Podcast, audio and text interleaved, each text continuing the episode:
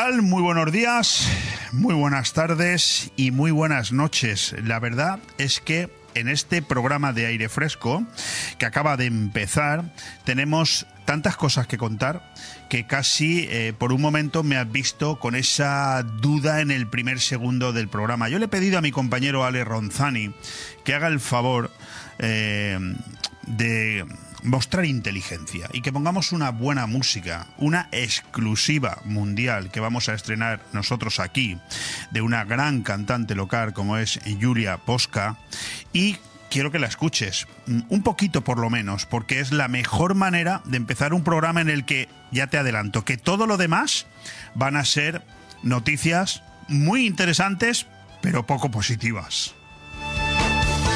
Bon Radio. Nos gusta que te guste.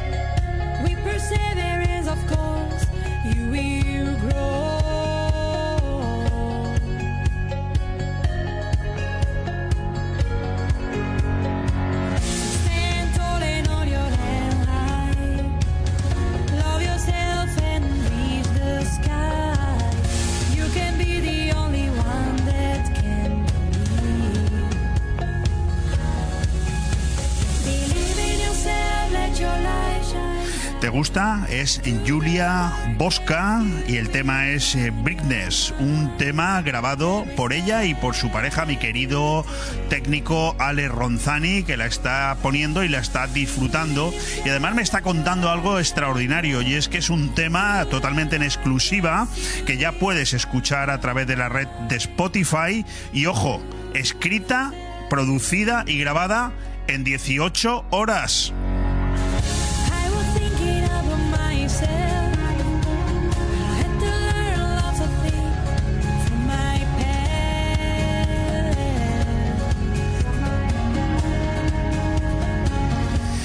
No hay mejor manera de empezar este aire fresco en este martes 27 de febrero.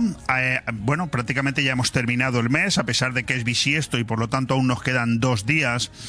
Y eh, con esta música de Julia Bosca y también agradeciendo a mi amigo Francisco Sánchez, que me acaba de preceder en el programa de aire fresco con su barrio en sintonía esa amable conversación que decidió tener conmigo en honor a mi padre, que hoy hace justo dos semanas que se me marchó, que se nos marchó, don Leopoldo Bernabeu Candela. Y quería darle las gracias personalmente a mi compañero Francisco Sánchez.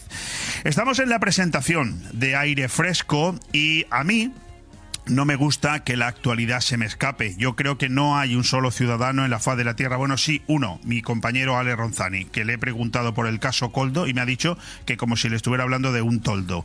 Lo mismo, se ha quedado igual. Qué paz, qué tranquilidad, qué buen rollo profesa este hombre, dedicado única y exclusivamente al sonido, a la música y qué manera de pasar de todo. Yo, a mí me encanta, yo cuando sea mayor, yo quiero ser como él. Me encantaría poder ser así y no tener eh, que estar relacionado con todos estos temas. Pero miren ustedes, a mí me encanta la política, estos temas me apasionan y por lo tanto no me gusta dejarlos pasar. Les voy a trasladar mi propia versión del caso Coldo. Tras retorcer las leyes a su medida, amnistiar o indultar por interés personal, colocar a los suyos en todas las instituciones del Estado y malgastar dinero público a manos llenas, quizá el caso de las mascarillas de Ábalos pueda ser la tumba política de Pedro Sánchez. Es imposible creer que su secretario de organización del PSOE, a quien él colocó como hombre de su máxima confianza, ordenó la compra de decenas de millones a una empresa fake y él no se enteró de nada. Caben tres opciones. ¿Participó el presidente en el negocio? ¿Lo encubrió? ¿O no fue avisado por las diferentes administraciones? Todas de su partido, ¿eh? que participaron además en la compra. Cualquiera de las tres opciones debería conllevar su dimisión. Ábalos fue ministro de Fomento solo un año y seis meses. A los tres meses de ser nombrado, se realizó el primer contrato con la empresa de Zaragoza de 20 millones de euros. Empresa sin facturación ninguna hasta entonces y sin experiencia en el sector sanitario. Un mes después, el segundo contrato por 12,5 millones. Una semana más tarde, otros 3,7 millones para la comunidad balear en un contrato verbal que ni siquiera se firmó antes de pagarlos. Dos semanas después, 3,4 millones para el Ministerio del Interior y 12,3 millones para la comunidad canaria. Siempre fue el propio Ábalos, según la UCO, quien recomendó la empresa y Coldo García, el intermediario nombrado por el ministro para la ejecución de la compra. Durante ese año y medio se cerró el mayor de ellos, un megacontrato con Salvador Illa por más de 2.500 millones de euros. Se calcula que las comisiones ilegales recibidas superaron los 100 millones en efectivo. A Coldo le apodaban el rápido por lo veloz que era contando los billetes de 500 euros. Y cuando Ávalor deja de ser ministro, se termina todo. Ya no hay más contratos con la empresa de Zaragoza toda relación contractual pasaba porque él ocupara el cargo. Aparentemente, de estas comisiones participaba toda la familia de Coldo García. Se ha demostrado que su hermano ingresó hasta 270.000 euros en dos años en efectivo y por cajero a sus cuentas privadas. En los pinchazos telefónicos con permiso judicial se escuchan conversaciones entre el presidente del Zamora Club de Fútbol y el responsable de la empresa zaragozana hablando de chorizos. Según la investigación, se estarían refiriendo a millones de euros. A la vez, y según informaciones periodísticas, Ábalos, tras ser cesado como ministro, viajó a República Dominicana, Suiza y Angola, sin que hasta el momento haya trascendido el motivo de esos viajes. Recuerdo el día que fue cesado por Sánchez. El propio Ábalos estuvo durante semanas remodelando el gobierno junto a su amigo el presidente. Los dos diseñaron a quién quitar su cartera y a quién dársela en su lugar hasta que, llegado el último día y a pocas horas de anunciar los ceses y nuevas incorporaciones, Ábalos ve su nombre entre los de varios ministros cesados. No se lo esperaba, no le había dicho nada y Sánchez nunca dio explicación pública del motivo de su cese. Si fue porque el presidente descubrió la trama, ahora investigada por la Guardia Civil, y no lo comunicó, cometió un grave delito. Si nunca se enteró, una imperdonable negligencia que debería llevarle a la dimisión y convocatoria inmediata de nuevas elecciones. También fue negligente la actitud de Francina Armengol, hoy presidenta del Congreso, cuando era presidenta balear tras descubrir que millones de euros gastados en esas mascarillas no servían y en lugar de reclamar el dinero o denunciar a la empresa de Zaragoza, las guardó en un sótano de un edificio público de Palma durante tres años y dos meses, hasta el día anterior a la toma de posesión de la nueva presidenta balear y ese día reclamó el dinero invertido en su compra, más de 3 millones de euros. ¿Y por qué no lo reclamó antes? Porque eran las mascarillas de Ábalos las recomendadas por el secretario de organización de su partido, el PSOE. Para Armengol y tantos más, siempre está por delante el partido antes que la supuesta malversación de dinero público. Sin duda, estamos ante un caso que puede alcanzar cifras astronómicas cobradas en comisiones fraudulentas y no se entiende que Fiscalía haya dejado en libertad con cargos al intermediario que guarda todos los secretos, Coldo García. Por mucho menos, otros estuvieron en prisión preventiva durante meses. Hay un evidente riesgo de fuga que algunos aplaudirían para no verse salpicados en el caso Ábalos, que se va convirtiendo poco a poco en el caso Sánchez. Aire fresco en BOM Radio Benidorm. Todos los martes, miércoles y jueves de 12 a 2 de la tarde, Aire Fresco, el magazín de actualidad más completo de la comarca, con entrevistas, noticias, opinión y entretenimiento en un aire fresco más renovado, más personal y más cercano de la mano de Leopoldo Bernabeu. Recuerda, todos los martes, miércoles y jueves, desde las 12 del mediodía hasta las 2. También podrás escuchar Aire Fresco por las tardes en redifusión y los fines de semana un resumen con lo mejor del programa. BOM Radio Benidorm. Seguimos creciendo. Un día eh, bastante fresquito en cuanto a lo meteorológico es el que nos ha salido hoy en Benidorm y Comarca, aquí donde nosotros tenemos el estudio de BOM Radio entre las calles Ondulada y María Cristina de la ciudad de Benidorm, junto al Parque de la Higuera, pues son 16 grados los que tenemos en este momento, insisto, fuera de nuestros estudios, con un cielo parcialmente nuboso y una temperatura y un cielo que al parecer se va a mantener así prácticamente todo el día, aunque subirá, según el parte meteorológico que nosotros consultamos, un grado más, que será 4 menos, es decir, estaremos en 12 grados y con el cielo despejado si nos estás escuchando a las 9 y 11 minutos de la noche. Mañana parece que la temperatura seguirá la misma tendencia de fresquito, pero sin lluvia a la vista. Y en cuanto al capítulo de efemérides, que contarte en un día como hoy? ¿Qué pasó un 27 de febrero o qué está pasando? Pues mira, hoy por ejemplo es el Día Mundial de las ONGs. También es el Día Internacional del Oso Polar, es el Día Mundial de la Esterilización Animal y el Día de Concienciación sobre la Anosmia. Entiendo que sea algún tipo de enfermedad. Yo no lo había escuchado en mi vida. ¿Y a quién hay, y a quién hay que felicitar? Pues hay que felicitar en el día de hoy a aquellas que se llamen Honorina o se llamen Baldomero. Eh, bueno, pues eh, felicidades a todos ellos y en el capítulo de efemérides destacar algunas.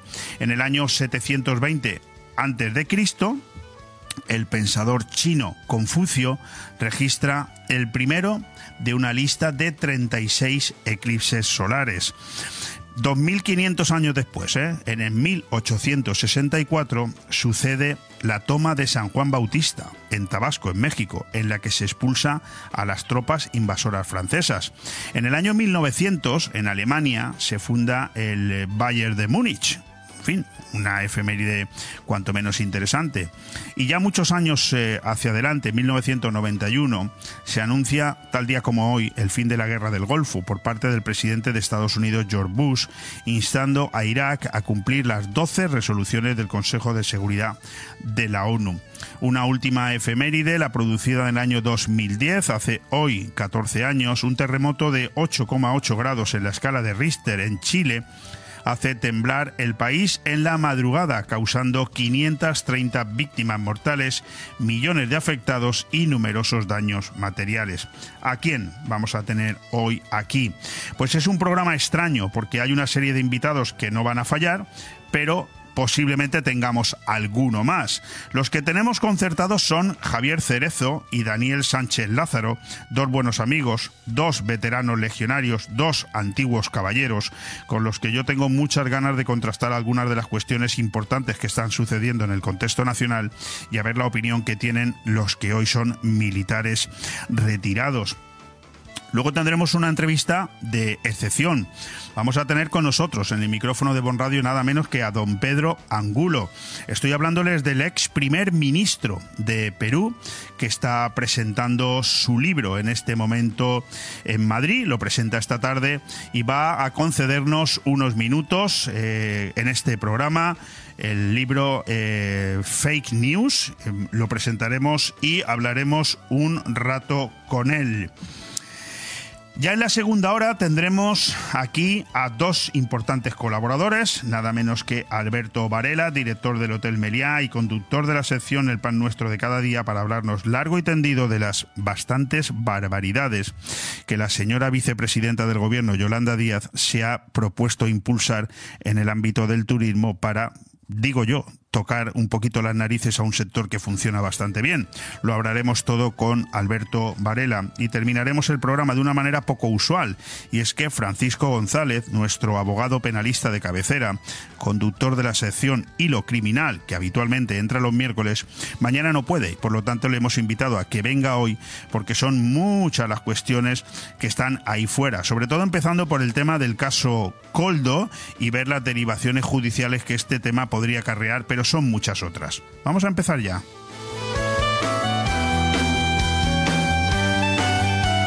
Bon Radio.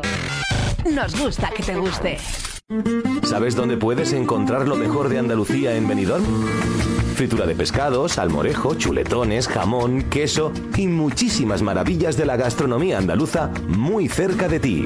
Desde 2009, siempre tratando de satisfacer a nuestros clientes. Ven a Taberna Andaluza para disfrutar de unos platos ricos y variados. El arte y el sabor del sur lo tienes en Taberna Andaluza, en calle Esperanto, Benidorm. Espera un poco. No esperes más, que luego llega el calor, las listas de espera o sin existencias. Ahora es el momento de comprar e instalar tu aire acondicionado Daikin con Milar Fotocine Granada, distribuidor oficial Daikin, con financiación sin intereses, abono de diferencia si lo hay más barato y una hora de parking gratis. En Avenida Los Almendros 20 Benidorm, Milar Fotocine Granada. Hotel Meliá Benidorm, un paraíso tropical en la ciudad de los rascacielos. Además de destino de vacaciones por excelencia, el Hotel Meliá Benidorm cuenta con 1.900 metros cuadrados de salones donde realizar reuniones y presentaciones de empresa y sus eventos más especiales, comuniones, bodas, cenas de empresa o cualquier tipo de evento social. Ven a visitarnos y descubre todas las opciones que el Hotel Meliá Benidorm puede ofrecerle. Hotel Meliá Benidorm, un paraíso en la Costa Blanca. Vete, no te alteres y deja al Tinder descansar. No hay como el amor en la barra de un bar. Desde 1980, la Cava Aragonesa tiene la barra más concurrida de Benidorm, siempre llena de alegría, pinchos y la mejor compañía, la de nuestros clientes y amigos. La barra de un bar. Tu match está en la Cava Aragonesa, una institución en Benidorm. Aire Fresco, programa patrocinado por Hotel Meliá Benidorm, Fomento de Construcciones y Contratas, Exterior Plus y Actúa, Servicios y Medio Ambiente.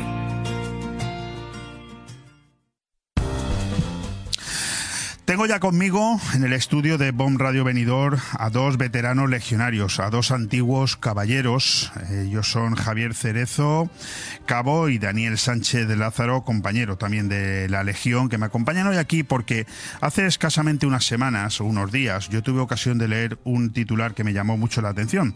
El drama de los soldados en el ejército. Nómina de 1.300 euros tras 25 años de servicio. Pero mira por dónde mi buen amigo el cabo Cherry mi buen amigo Javier Cerezo, ayer me inundó de titulares. Me mandó tantos que podríamos perfectamente hacer un programa de tres horas solamente con ellos. Y Además, anoche se publicó un vídeo que dura un audio que durará aproximadamente minuto y medio, en el que Alvise Pérez, ese periodista que algunos le niegan la, el pan y la sal, pero no en este medio de comunicación, lanzó de una entrevista que saldrá a la luz muy pronto y que yo estoy convencido de que puede ser la tumba para muchos. Quiero que escuchéis atentamente el audio porque vamos a empezar la conversación con lo que dice Alvise Pérez.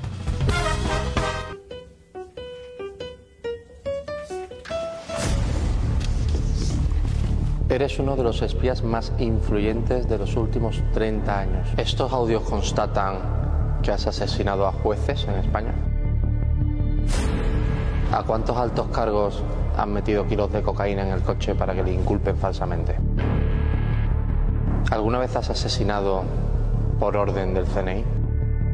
Estos son audios de la exdirectora del CNI Casteleiro y de los últimos dos directores de la Policía Nacional y de la Guardia Civil. Eh, el Estado en sí es corrupto. Eduardo Inda, Pedro J, Ana Rosa Quintana. Acabamos de escuchar las voces de todos ellos. Acabamos de escuchar la voz de García Ferrera junto a uno de los altos cargos de las media. No es un delito lo que acabamos de oír. Estamos hablando de Iván, de cuentas bancarias en paraísos fiscales de presidentes y expresidentes del gobierno de España. Esto lo sabe también el CNI y no ha hecho nada. Has estado tres años y medio en prisión por violación de secretos de Estado. Eres el único espía que ha accedido a los documentos clasificados de la CIA sobre el asesinato de Carrero Blanco. ¿Quién lo mató? Es lo que ha ocurrido con el juez Presencia y el caso Royuela. ¿Conocías al fiscal Mena? ¿Qué pasó realmente el 11? ¿Te has codeado con directores del CNI, con presidentes del gobierno, con ministros, con la florinata del poder en España. ¿A cuántos has pagado? ¿Cuántos periodistas han cobrado mordidas o comisiones en negro a cambio de influencias en radio, prensa y televisión? Todos los que han hecho alguna vez esta pregunta han acabado muertos en extrañas circunstancias o en prisión preventiva. ¿Vas a responder a eso? Creo que es hora que la ciudadanía conozca lo que llevo tantos años callando.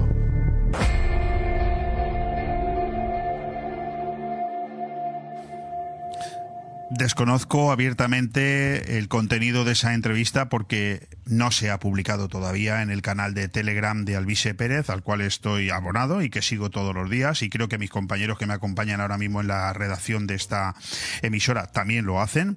Pero desde luego, como se contesten todas esas preguntas que acabamos de escuchar en este audio, yo pienso, no sé, que pueden temblar los cimientos de este país.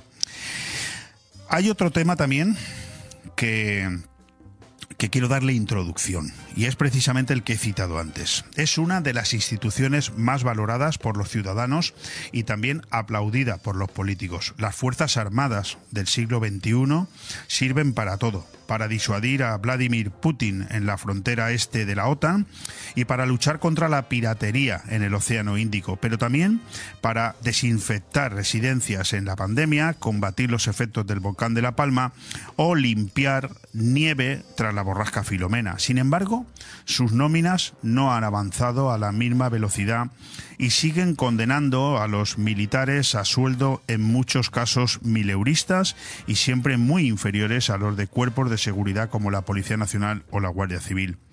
Un soldado o marinero en sus primeros años de servicio y que no perciba complementos específicos ha recibido en enero de este año un sueldo de 1.150 euros, no muy lejos de la última subida del salario mínimo aprobada por el gobierno.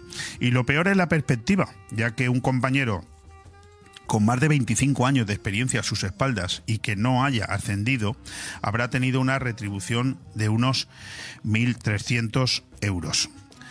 Queridos Javier Cerezo y Daniel Sánchez Lázaro, buenos días y buenas noches. Buenos días. Buenos días a todos. Yo no sé exactamente por dónde empezar. Lo que no quiero es que se me vaya la conversación de madre, porque con Daniel no tengo pánico, pero con Javier sí. Con Javier tengo mucho miedo, porque lo- la conversación mm, sé por dónde va a empezar, pero no sé por dónde va a acabar. Entonces, si os parece, podemos ir por partes. El, audio que habéis escuchado de Alvise Pérez, con esas advertencias, con esos titulares acerca de lo que pueda o no decir el excomisario Villarejo, ¿os, os genera preocupación? El excomisario Villarejo ya ha, dado muchísima información. Lo que pasa es que indudablemente eh, los medios eh, de comunicación afines a, lo- a los políticos y a la política de este país pues no le da bombo. Pero el comisario Villarejo, a través de los medios libres, los cuales eh, tanto la Unión Europea como la OMS, como el mismísimo gobierno de España, los medios de comunicación, me refiero a los medios de comunicación libres que encontramos por internet, como puede ser el de Alvis, eh, los quieren los quieren recortar. O sea los quieren recortar no los quieren eh, eliminar que, no, que no puedan difundir eh, la verdad pero a través de estos medios el, el inspector Villarejo efectivamente ya ha dado muchísima información de lo que de lo que ha ocurrido estos su- años atrás Supongo que sabrás, porque me conoces, que estás en un medio que durante seis años hemos estado esperando una orden de cierre de la Generalitat Sí, sí. Valenciana mientras ha estado Me gobernando consta. el Partido Socialista. O sea, estábamos esperando que de un día a otro llegara. de hecho, tuvimos una denuncia por la cual nos pedían 100.000 euros de, de condena, cosa que luego al final ganamos en los tribunales, pero esa es la, esa es la limpieza democrática y la, en fin, eh, eh, la libertad que a nosotros nos dejan, ¿no? Lo digo para, información. agotarte, agotarte los recursos. A ti te. O sea, la defensa tuya, supongo que a, a nivel empresa te habrás costado tú de tu bolsillo, ¿no? Hombre, claro, el abogado eh, Claro, que, que ha hecho un no magnífico trabajo durante Eso varios es. años, ¿eh? Esa, esa es la cuestión. Es una buena estrategia agotar económicamente hasta que diga, pues hasta que hemos llegado, lo dejo. Alvise es un freela- freelander, ¿vale? Y si empiezan a caerle querellas por... No, no, no paran de caerle. ¿eh? Pues ya no está, paran de llegará un momento en el que no pueda defenderse, no tenga recursos para seguir adelante. En su caso es al contrario, cada vez le sigue más gente, cada vez le apoya más gente económicamente y yo creo que es un tipo que se les ha ido de las manos a, a la mayoría. Ha Y- creado, ha creado recientemente, eh, o está creando recientemente un partido político. Se va a, presentar a las. Acércate al micro. a- a- Sí, sí, a- se presenta a las se- europeas. Se, presenta a las europeas y además va con el equipo ganador de Milei. Pero vamos a ver una cosa, a lo que acabas de decir ahora mismo a nivel España, a Villarejo yo creo que ya lo han tirado tanto por los suelos, han tirado tanta tierra encima que yo creo que ahora mismo los medios de, comunicación, según quiénes sean los perjudicados o quién no, lo que van a decir es que no tiene credibilidad alguna, que va a ser tu inventado, que va a ser por lo de siempre, Claro, lo que pasa siempre. Sí, pero mi, le van a tirar tierra. Mi, mi pregunta ahora mismo sería entonces, eh, ¿son los medios de comunicación en su mayoría los que realmente han perdido la credibilidad? Pero si ya les compraron, ya les dieron no sé cuántos millones de euros cuando estaba el vicepresidente ese de Podemos. Dinero público. Pues claro, ¿y a qué, a qué- a qué medios le dio el dinero? ¿A qué medios fueron? Pues a Grupo Prisa, a todos los que les daban pues voz, a todos los que tenían. Si eso es una, una red. Sí, nuestro Lo dinero. que pasa que, mira, si ahora mismo, mm, por poner un ejemplo, ¿vale? Es solamente un ejemplo para que sepas a dónde quiero llegar. Al hermano de Ayuso con lo de las mascarillas, le ha caído y le sigue cayendo. Ahora ha venido uno del, del PSOE. ¿Dónde sale? La- el amigo Coldo. Sí. ¿Dónde, dónde, dónde se ve eso? Y encima tiene dos, do- ha comprado con esa, con ese dinero de comisiones ilegales, ha comprado dos pisos aquí en Benidorm. Es lo único inteligente. ¿Dos o tres? hecho. No, ha comprado dos y un terreno de 15.000 metros cuadrados en Poló, pero... No, eh, en con- Poló tiene tres terrenos, siempre Bienvenido tiene tres pisos. Pero bueno, escúchame, a ver, eh, hay que criticarle por hacerse con comisiones ilegales, pero no por invertir en Benidorm. No, no, no, no, no. El quid de la cuestión. El quid de la cuestión es... has- No, no, lo criticaba, sacado- vamos. Yo, yo lo metía en la cárcel directamente y sin, y sin posibilidad Y de. ¿Ves cómo Javier se nos Sí, no, pero espérate. No, que y otra cosa, otra cosa hace, la también- pagas. No, espérate, espérate, que esto también es gracioso. De la Gürtel hay hasta series de televisión. ¿Y de los ERE de Andalucía? Nada. No hay ni, no hay ni miembros en la cárcel. De hecho, Griñán no ha llegado a entrar nunca. Y, y encima ya está... a siete años en firme, ¿eh? Eh, Claro. Y bueno, lo- no, no nos desviemos porque si no al final no terminamos. Eso es lo que... Pero vamos a ver, Yo- el, espera, yo- Albi eh, se donde- refiere al comisario Villarejo, ¿no? Sí, pero yo quería llegar con esos ejemplos que yo he puesto, ahí es donde yo quería llegar con lo que yo creo que va a pasar con lo del caso Alvise y el, y el comisario Villarejo. Lo van a silenciar porque no interesa que caiga toda la, lo que va a caer sobre... la- No pueden silenciarlo, hermano. pero lo van a hacer. no pueden lo silenciarlo. sí, lo único claro, que no Yo hacen quería- es si me lo darle per- cancha. Si me lo permitís, eh, lo digo para no interrumpirnos, si no, no se escucha nada. Eh, concretamente en el caso Alvise, yo coincido con Javier, es decir, no lo pueden callar porque de hecho precisamente no han conseguido callarlo y cada vez va a más. Claro que no lo van a callar. Pero, pero sí me temo que, por ejemplo, yo ayer recibí dos mensajes de dos personas eh, conocidas mías que me dijeron, este chico lo que no vais a durar. Lo que no vais a durar, porque en cualquier momento eh, nos lo vamos a encontrar en una cuneta. Que ya me está dando la razón. En cierto modo ya me está dando la razón a lo que te he dicho. Pues esa puede ser la chispa que incendie el monte. No sé qué decirte en ese sentido, porque Yo yo, sí. creo, yo creo que este país Yo sí. está, está eh, un poco adormecido. Está al borde del precipicio. Bueno, vamos a hablar de eso. Vamos, vamos a hablar de eso porque para eso os he traído aquí. Eh, principalmente sois dos miembros que habéis formado parte del ejército. Sabéis también perfectamente lo que es que el ejército en un momento dado os dé lo que se llama la volata, ¿no? Es decir, hasta luego Lucas, si te he visto no me acuerdo y búscate y búscate la vida. Yo en ese sentido os he admirado siempre muchísimo, lo he dicho públicamente, os lo he dicho en privado. Los miembros de la Legión, a pesar de cómo le trata en un momento dado el ejército español, nunca deniega reniega de la Legión y eso es admirable, pero hay una realidad y es que es esta noticia que yo os he trasladado, ¿no? El drama de los soldados en el ejército, o sea, nóminas de 1.300 euros tras 25 años de servicio. ¿Eso qué eh, opinión os merece? Pues si me dejas eh, empezar a mí, eh, yo prácticamente este hombre me inspiró, ¿vale? Me ayudó cuando yo fui a opositar porque él entró antes que yo. Y digo opositar porque realmente es una oposición Para entrar en la Legión. para entrar en el ejército. En el ejército. Y luego, dentro de los destinos que hay publicados, eliges plaza. Nosotros elegimos la Legión. Y a mí, en mi caso, me tocó en la unidad de zapadores de aquel entonces, que ahora es bandera. Y a Cabo Cerezo le tocó en el tercer tercio, el Don Juan de Austria. Eh, los dos en Almería, la base de la Brigada de la Legión Rey Alfonso XIII, en Viator. Eh, ¿Qué quiero decir con esto? Quiero decir que igual que un policía hace una oposición, un bombero hace una oposición, eh, cualquier miembro del Estado hace una oposición, ¿vale? Para funcionario. Y, y tienes unas condiciones económicas remuneradas desde el minuto cero con contrato fijo indefinido, ¿no? En el caso de los militares, de tropa y marinería, firmas por dos años después de hacer la de concurso oposición, eh, firmas por otros dos años más si quieres renovar. Eso cuando yo empecé en el 99, yo soy de la segunda promoción del 99. Hasta que llegas a los 45 años, como en el caso del cabo, y te consideran prescindible. Luego te dan una patada y adiós muy buenas. ¿Y en qué opinión os merece eso? Porque ya sé que defendéis la Legión a muerte, pero Por supuesto. a- alguna crítica al sistema entiendo que deberíais también tener, ¿no? O, o no. Eh, yo opino eh, que está muy mal, indudablemente. ¿Por qué? Porque, por un lado, eh, 10 más eh, la operatividad y la sabiduría del ejército. ¿Por qué? Porque los veteranos eh, pueden aportar eh, su experiencia.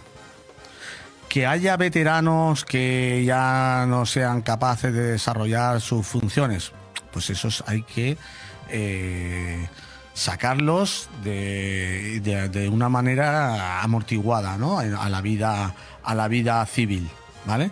Pero hay que, debe- el ejército debería aprovechar eh, los veteranos con, con- con vasta experiencia, porque eso engrandece eh, aún más el ejército.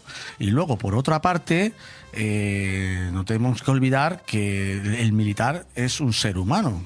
Entonces, lo sacas a la calle, se ha dedicado, por ejemplo, como puede ser mi caso, yo me he dedicado toda mi vida a llevar un fusil eh, y aprender a hacer la guerra y me sacas a la calle y ¿qué hago? Es que yo iba a plantear ese tema, eh, Javier. A ver, yo os conozco a los dos. Yo sé que tú eres una persona que se busca la vida eh, como puede cada día. Yo sé que Dani es taxista, pero lo que sé es que durante muchos años de vuestra vida habéis servido al ejército español, en tu caso más todavía, y a mí no me parece justo, no me parece coherente que una persona como tú se tenga que estar buscando la vida yo te conozco prácticamente a diario para poder dar de comer a sus tres hijos. A mí eso, perdóname, a mí no me parece eso muy coherente. ¿eh? Bueno, yo, yo el, el coronel del tercio, ¿vale? Me dijo lo mismo, prácticamente lo mismo que, que me acabas de decir tú. No sé por qué te vas y prácticamente lo que tú me dijiste. Entonces yo le dije al coronel que, que eso era lo de menos, que el ejército, el ejército, y pienso que es así, tiene que ser joven, tiene que ser un ejército potente, joven, y, pero los veteranos cuentan mucho, indudablemente, su experiencia. Y luego eh, buscarme la vida, indudablemente, como he aprendido en el ejército, no me podía, no me podía haber enseñado nadie mejor. O sea, buscarme, buscarme la vida, yo no necesito estar en el ejército para salir adelante, indudablemente puedo trabajar de lo que quiera, ¿no? Es un tema que, por supuesto, eh, daría para mucho. Pero hay algunos temas más que yo quería eh, que yo quería eh, tratar con vosotros, ¿no?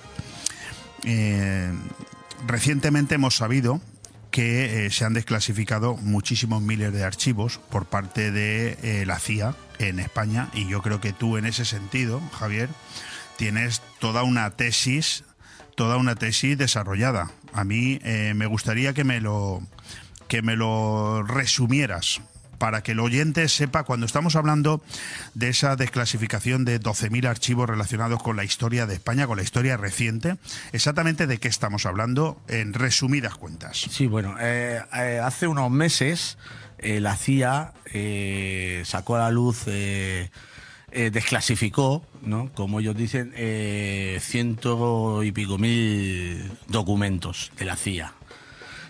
Entre ellos habían unos 12.000, 12.500, un- alrededor de 12.500 documentos eh, en relación a España. Eh, sobre todo narraban la parte de,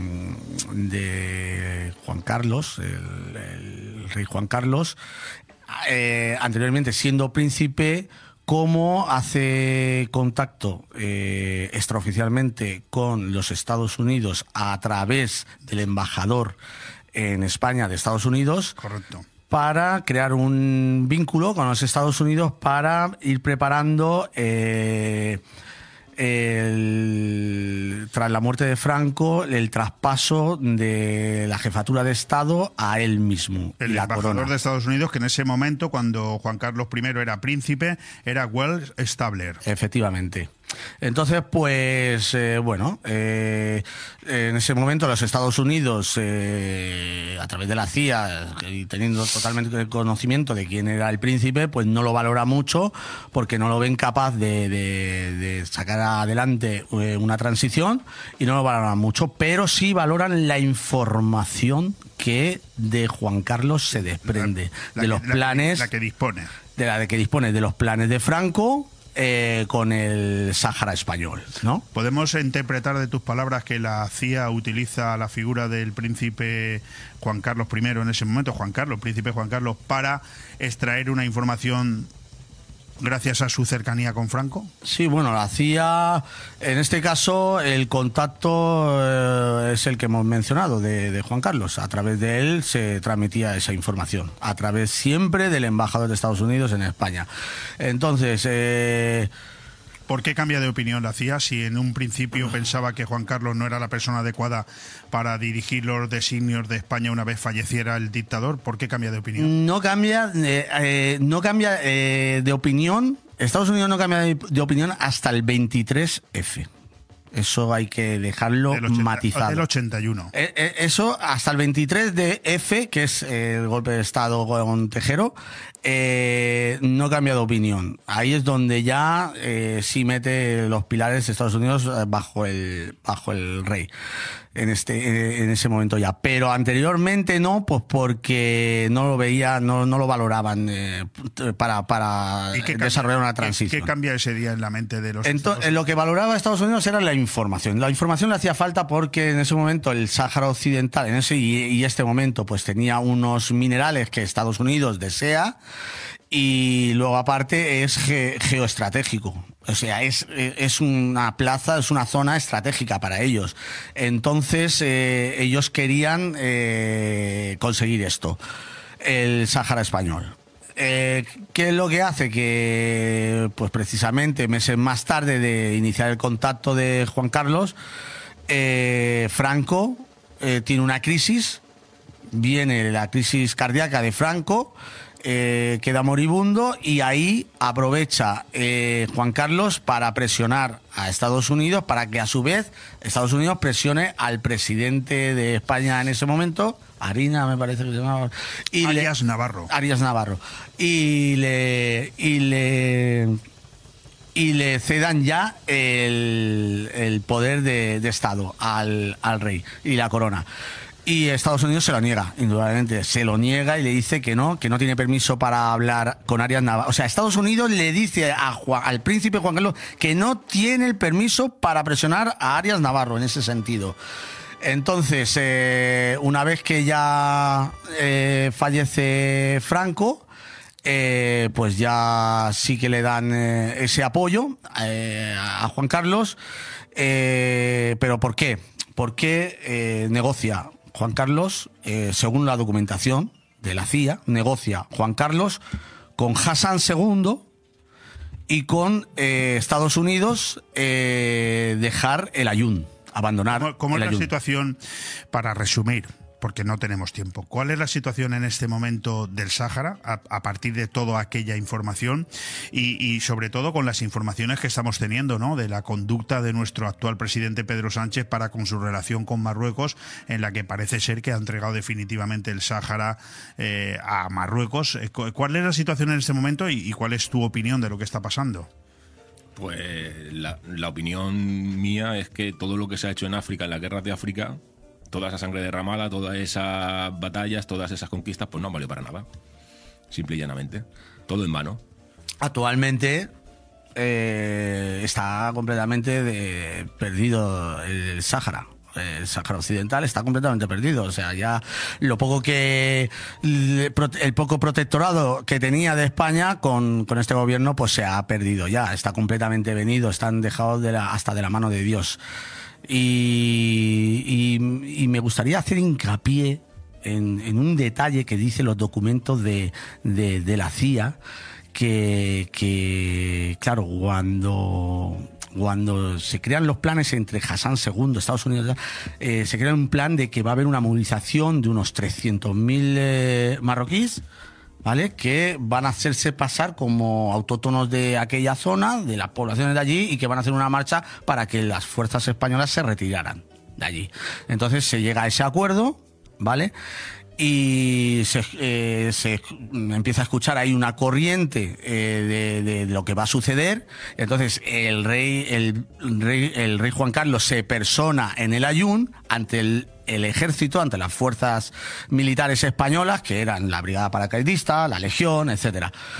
Eh, y les dice que el ejército español mm, quedará eh, honorablemente intacto pase lo que pase, y que al primer disparo eh, su comandante en jefe, refiriéndose al mismo, se personará allí para estar al lado de ellos. Cuando ya se había negociado todo Bajo manga. bajo manga. Bueno, nos quedan pocos minutos y tenemos que continuar. Yo, esta historia de los datos oficiales desclasificados de la CIA se queda para muchísimo más, ¿sabes? lo sé.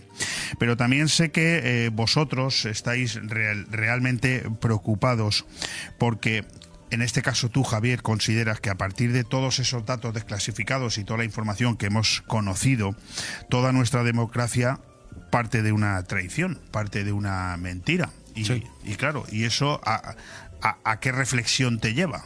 ¿O os lleva? Pues eh, si me permite mi hermano de armas, eh, voy a ser rápido. Eh, verás, eh, nosotros somos un pueblo mm, indómito, de, de- siempre hemos sido un pueblo indómito. El español. El español, indudablemente. Nosotros eh, hemos sido un pueblo indómito de siempre y somos un pueblo muy esforzado, ¿no? Entonces, tras la guerra civil, eh, España se va recuperando, el pueblo se va recuperando y al final, eh, antes de que muriese Franco, ya te- habíamos construido un tejido industrial brutal. O sea, estábamos eh, en camino de ser una potencia.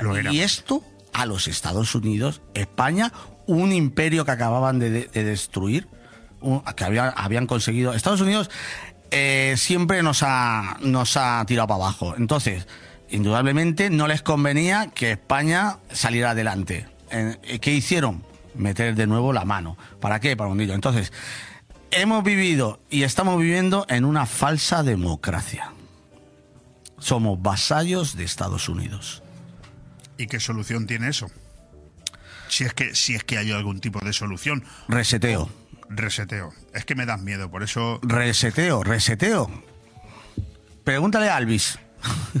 Escríbele ahí al Telegram y le dice, Alvis, ¿qué tal el reseteo? ¿Cómo lo llevamos? No estaría mal. Eso de que en un país gane el segundo más votado de unas elecciones democráticas, habría que darle un repaso a eso, ¿eh? La, la- la gente está. La ¿Y gente qué? tiene miedo en la calle. ¿Miedo de qué? Eh, bueno, ¿De la inseguridad que hay. Seguridad, pero si es que la- yo, yo sabes de lo que No es lo miedo? mismo tú que una señora que se Pero- va a comprar y en el portal le quitan el bolso si no la violan. Pero vamos a ver, sí, pero realmente el que tiene miedo es el que sabe defenderse. O sea, yo ahora mismo, por mira, sin ir más lejos, ¿qué hubiera pasado en Cádiz si en vez de haber sido abatidos los guardias civiles, bueno, abatidos, perdón, aplastados por una narcolancha, los guardias civiles hubieran sido abatidos a tiros los, los narcotraficantes? ¿Qué hubiera pasado? Defensa propia. Sí, sí, Lo sí. dejo ahí, ahí lo Estoy- dejo. Estoy muy de acuerdo con esa pregunta, porque seguramente la sociedad civil se hubiera echado en contra de la, def- de la autodefensa de la propia Guardia Civil. Aquí, tenemos- aquí en Benidorm, aquí en Benidorm tenemos unas mafias metidas de... No voy a ni a clasificarlos de nada porque yo no sé ya si... Por las noches en la zona inglesa, unos travestis, que ahora ya no sé si está bien dicho eso. ¿vale? Sí, sí, bueno, a mí me da igual. si son no. delincuentes, son mafias y se aprovechan de la vulnerabilidad de las personas en estado de embriaguez. Sí, pero la ley, lo- la ley los los protege. protege. Sí, sí, pero ¿qué pasa Pues así si ahora mismo todo. que- que cuando cobran, cuando a lo mejor uno se revuelve y tal, A ver. Se va detenido es el que, el que se ha defendido de esas gentes. A ver, pero es que ahí estamos minimizando. Vamos a hablar de forma No, no, global. es- es todo. No de global, en general, en general. Es todo, Está- exactamente. En esta sociedad ahora mismo está amparado el Reseteo. delincuente. El falta un delincuente, el agresor, es Sí, el que pero está el amparado. fíjate que yo te leía ayer. La sociedad española está desmembrada, eh, se divide al país, se ahoga la economía, se defiende una ideología de género, una inmigración, un clima, unos sectores primarios que, que- que no tiene mucho sentido. Hay una subida de impuestos permanentes, hay una narcoesfera glo- globista, Globalista. globalista, perdón, una deriva de la patria, una inseguridad manifiesta, una desastrosa y aberrante acción del gobierno. Todo eso, mm, perdóname, yo no digo que no haya que generar un reseteo, al contrario, estoy totalmente de acuerdo, pero es que lo veo absolutamente improbable. A mí me parece que hemos dejado pasar demasiado tiempo y esto ya... falta un Nayib Bukele aquí en este país con Mira, urgencia. yo si quie- te puedo te puedo narrar un par de unos cuantos puntos. Tenemos 30 segundos, no tenemos más. Pues bueno, pues eh, esto esto solamente lo puede hacer el ejército. Y cuanto antes. El ejército.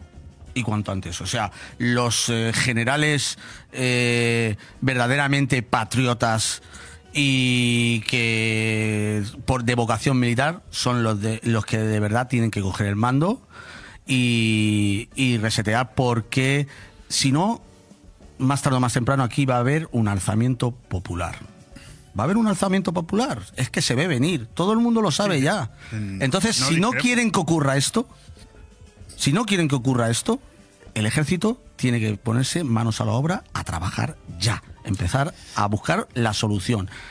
Bueno, mm, de nuevo tendremos que volver a citarnos y tener tiempo para, para seguir disfrutando de vuestra conversación aquí, porque hay para mucho. Hay para mucho, de hecho prácticamente no hemos tocado nada. Además se acerca la Semana Santa y yo sé que en la Semana Santa de Benidorm la Legión está empezando a coger protagonismo. Y es un tema que trataremos aquí, Dani, si te parece, Sí, claro, cuando se acerque un poquito más la Semana Santa, con, con tiempo. Sí, hombre. Yo os volveré a, a invitar. Que muchísimas gracias a los dos por haber estado un ratito aquí. No sé si hemos aclarado algo, no sé si el oyente ha dicho, vaya, Dani se ha quedado con ganas vaya, de- vaya tres fumados que no saben lo que dicen. Yo creo que no. Bueno, yo, yo, si, si me permites, eh, he traído un par de regalos. He traído, eh, vengo con mi Biblia, las reales ordenanzas del Ejército de Tierra y esta funda de pistola, por si hay un alzamiento popular, que tú ya tengas tu funda de pistola. Con mi funda de pistola me quedo. Y para Dani, las reales ordenanzas del Ejército de Tierra, para que no... Coño, ya te he traído, ¿no? Ahora a la, a la próxima me trae la pistola. un fuerte abrazo. Muchas gracias. Bon Radio. Nos gusta que te guste. Si eres extranjero residente en España y buscas un seguro para ti y los tuyos, DKV Benidorm. Te atendemos en español, inglés, ruso y holandés. No te pierdas nuestras increíbles campañas de hasta un 33% de descuento en seguros de salud, decesos, vida y dental. En DKV Benidorm nos adaptamos a tus necesidades. Infórmate en raquel.escobar@segurosdkv.es o en el 654 37 17 39. DKV Benidorm, Avenida Alfonso Puchades 21, local 3, junto a McDonald's. Nirvana Asesores es una asesoría especializada en subvenciones que harán crecer tu negocio. En Nirvana Asesores no solo te ayudamos a realizar tus obligaciones fiscales, también te ayudamos a crear, a formarte e informarte de todos los cambios legislativos. Infórmate en el 629-556-020, en calle Limones 8, en el Centro de Negocios Benidorm, o en nirvanaasesores.es. Llega a Benidorm las duodécimas jornadas de la cuchara. Del 1 al 10 de marzo disfruta de este evento gastronómico donde ya tenemos a los 12 restaurantes participantes con un menú que incluye un entrante como mínimo, un plato principal de cuchara, postre y bebida, todo por 25 euros. Más información en la web de Visit Benidorm, oficinas de turismo y APP Gastroeventos, con la colaboración de Patronato de Turismo Costa Blanca y Turisme Comunidad Valenciana. Organizan Abreca y Concejalía de Turismo de Benidorm. ¿Quieres apoyar al comercio de tu barrio? Te presentamos ciudadvirtual.app, el Amazon de tu barrio. Entra y descubre las ofertas y productos de los comercios de tu zona con muchas ventajas, como por ejemplo nuestro bono consumo. Cuanto más compres, más barato te sale. O también nuestra tarjeta virtual gratis. Visita ciudadvirtual.app, recomienda nuestra plataforma y consigue bonos consumo. Únete a nosotros. 644-944-408. Ciudadvirtual.app. décimo aniversario Calzotada Popular en Callosa de Ensarriá. El 2 y 3 de marzo en Les Fonts del Algar con mercadillo de artesanía, música tradicional y atracciones y actividades para los peques. Y por supuesto, el mejor ambiente popular. 2 y 3 de marzo en Les Fonts del Algar, décimo aniversario Calzotada Popular. Información y reservas al 608-742-571. 608-742-571. En Nos Importas te ofrecemos los mejores servicios asistenciales para la tranquilidad de tus familiares. Somos profesionales del sector sociosanitario con ayuda a domicilio para venidor y comarca y siempre al servicio de los que más lo necesitan. Visítanos en www.nosimportas.es al 96 586 46 75 y en calle Apolo 11 número 2, Bajo. Porque el cuidado más especial es el que queremos para los nuestros. Porque tú nos importas. Allá donde mires, arriba o abajo, Grupo Pecal lo tiene en y pintado. Y nunca mejor dicho, ahora las paredes y suelo de tu garaje relucirán como nunca.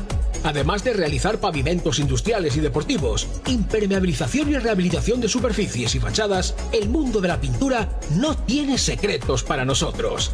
Entra en pecal.es y decide de qué manera podemos ayudarte. Grupo Pecal, desde Altea, para todo el mundo.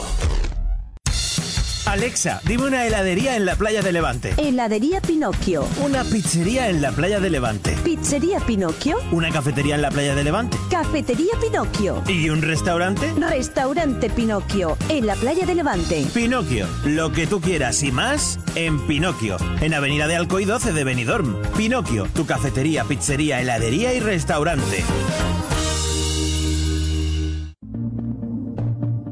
En Hidracua trabajamos cada día para ofrecerte una atención personalizada. Realiza tus gestiones sin desplazamientos ni esperas. Es tan fácil y rápido como entrar en el área de clientes de nuestra web www.hidracua.es. Tan solo necesitas tener a mano tu factura del agua y un par de minutos para registrarte. Desde ese momento tendrás tu contrato de agua disponible en tu móvil u ordenador. Conoce tu consumo de agua, accede a tus facturas o solicita la factura digital para recibirla de forma inmediata en tu móvil. Hidracua, tu agua de cada día. Aire Fresco, programa patrocinado por Hotel Meliá Benidorm, Fomento de Construcciones y Contratas, Exterior Plus y Actúa, Servicios y Medio Ambiente.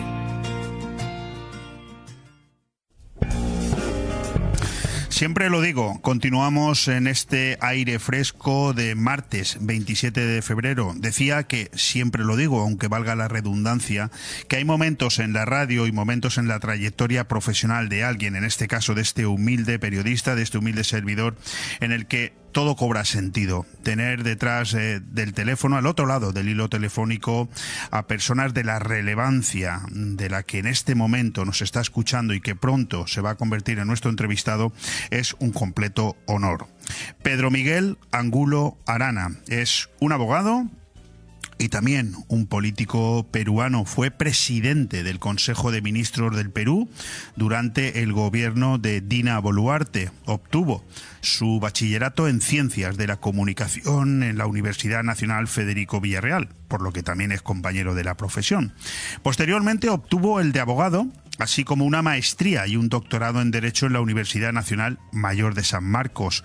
Cuenta también con la licenciatura en Historia por la referida universidad. Desempeñó actuaciones como decano del Colegio de Abogados de Lima entre los años 16 y 17 y fue candidato al Congreso de la República del Perú por el partido político Todos por el Perú en el 2020, así como candidato a la presidencia de la República por el partido Contigo en el año 2021.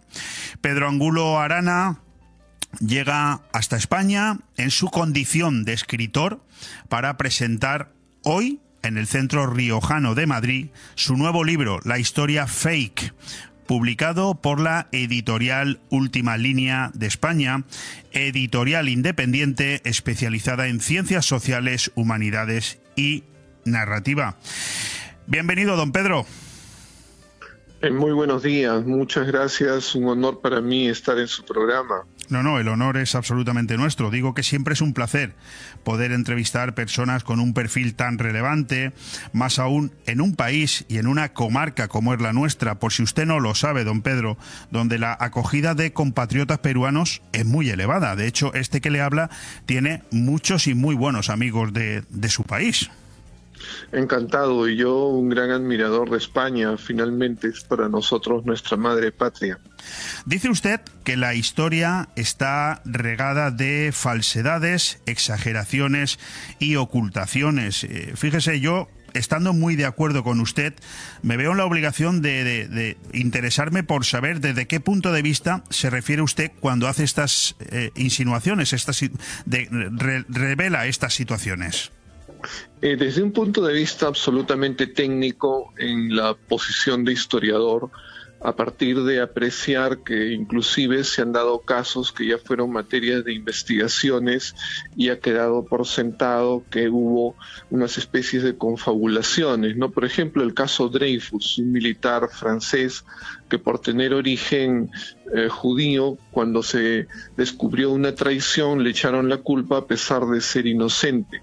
Y eso fue prácticamente el ejército francés el que estuvo detrás de eso. Y cuando se descubría la verdad, trataron de ocultarla. Y así tenemos muchos casos, ¿no? Como el tema del libro de los sabios de Sion, que fue generado por el gobierno ruso en contra de los judíos para justificar la persecución, eh, presentándolos como que ellos querían dominar el mundo, ¿no? El movimiento sionista, Eh, algo que fue falso y que sin embargo hoy en día todavía tiene gente que lo cree. Nosotros sabemos que cada cierto tiempo aparecen determinadas eh, visiones, ¿no? A, veces muy truculentas, pero que atraen a las personas por lo mismo que el ser humano sabe que existen cosas que están más allá de su conocimiento, que generalmente solamente los conocen quienes están cerca al poder. Y cuando hay esas especies de revelaciones, entonces ellos se, quieren sentir incluidos, eh, de, de tal modo que hay visiones de los alienígenas, eh, de los hombres lagartija, de los terraplanistas, cosas así que, que la gente empieza a creerla, ¿no? O gente que ha muerto, pero piensan que no, que han fingido su muerte y que están vivos. Eso no sucedió en el país en el caso del expresidente Alan García. Él se suicida, pero surge alguien diciendo, no, no se ha suicidado, ha fingido, y hay un porcentaje de personas que lo creen a pesar de que no tienen ningún fundamento material. Entonces, como historiador, nos damos cuenta de que esa es una realidad, y lo que yo he hecho en el libro es un recuento de esos casos ya eh, claros de que se trató de falsear la realidad y que a mí me sirven para hacer un poco de teoría, eh, para ver y señalar quiénes pueden ser los interesados en un momento dado en inventar estas historias, por qué lo hacen, ¿no? Eh, ¿Qué es lo que ganan? Y más o menos también para dar instrumentos a las personas para que puedan analizar cuándo podrían estar delante de lo que, por ejemplo, es un bulo que empieza siendo una noticia, pero que después se convierte en virtud de las afirmaciones y reafirmaciones como una posverdad, ¿no? Algo que ya toman la, la- la visión de que es algo cierto sin que lo sea. ¿no? De- déjeme que, que le felicite con, con un poco de retraso, tres semanas, por su, su cumpleaños, que sé que ha sido en este, en este mes de, de febrero, y, y que también le diga que recuerdo perfectamente el día en el que el, el expresidente Alan García se suicidó. Soy un, un enamorado de la política. Fíjese usted que yo fui secretario general de un partido político en toda España que se llamaba Contigo, que se llama Contigo, ¿eh? Fíjese usted. Interesante. Qué, qué- qué curiosidades, ¿eh? Yo también me, me ha llamado la atención. Déjeme que sin hacer una, en fin, sin entrar a desvelar, a destripar su libro, porque evidentemente lo que aquí interesa es que la gente lo compre, la historia fake, hay una serie de capítulos que usted aborda que a mí sí que me gustaría mm, que los describiera un poquito, sobre todo para generar un- una mayor adicción a ese, a ese libro. Habla usted de la falsa iconografía de Bolívar. Joder, cuánto daño ha hecho Bolívar, en, sobre todo en Sudamérica, ¿verdad? Efectivamente, ¿no? Y lo que pasa es que eh, él eh, tuvo algunos autores que lo retrataron, pero la realidad es que lo empiezan a retratar tantos de acuerdo a sus ideas, de acuerdo a su visión, que, por ejemplo, se sabe que él por raza él era moreno. Sin embargo, vamos a ver algunos eh, ah, retratos suyos donde aparece rubio, ¿no?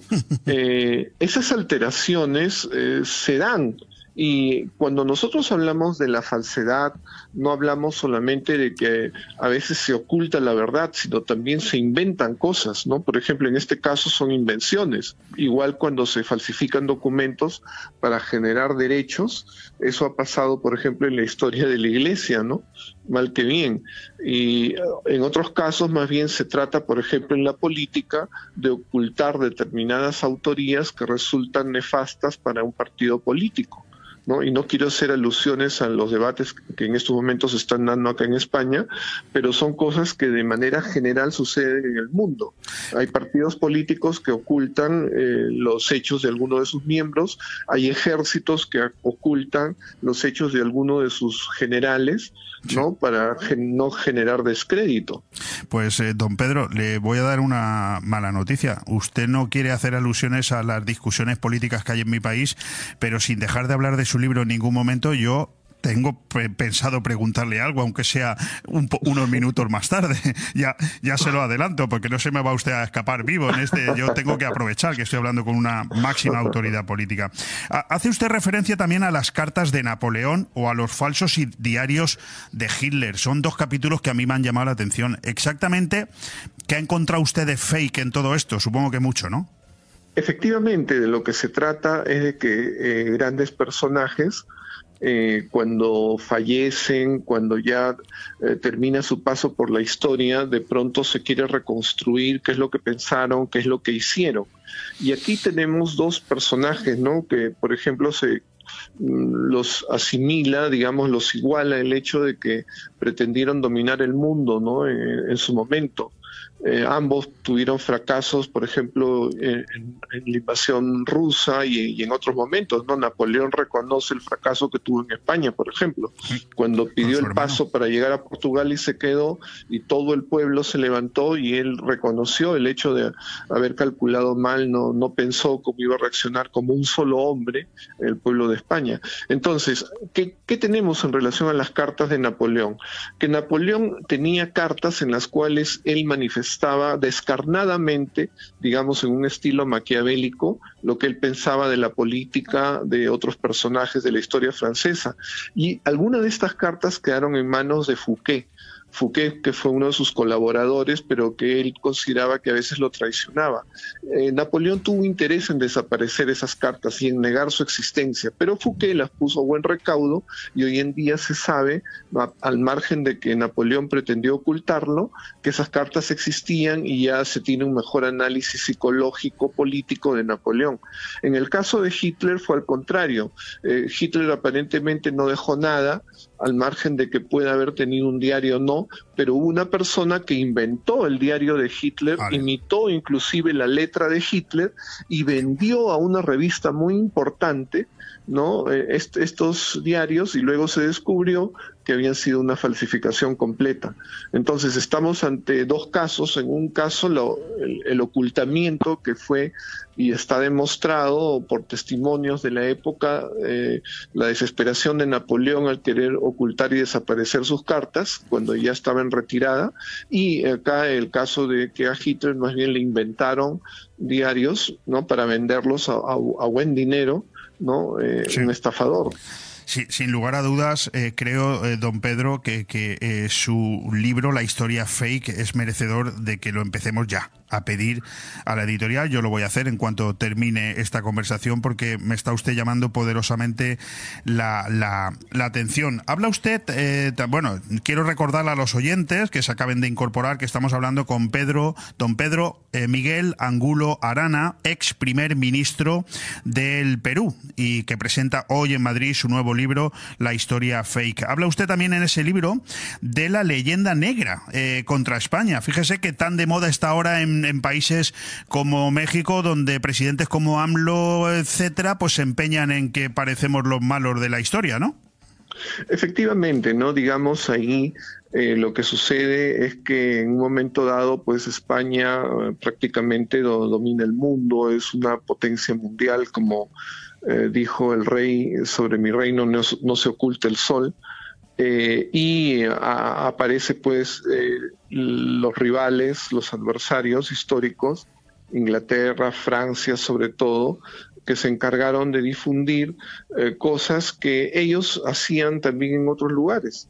¿no? Y que y lo, y lo exageraron por encima de lo, de lo que sucedió, al margen de que no fue un tema eh, político formal. Nosotros tenemos documentos en los cuales, y lo- los reseñamos, la reina Isabel se opone al trato que había estado dando eh, el mismo Colón a algunos de los aborígenes a los cuales pretendió que se les trate como esclavos y ella reclama de eso y se refiere a sus súbditos.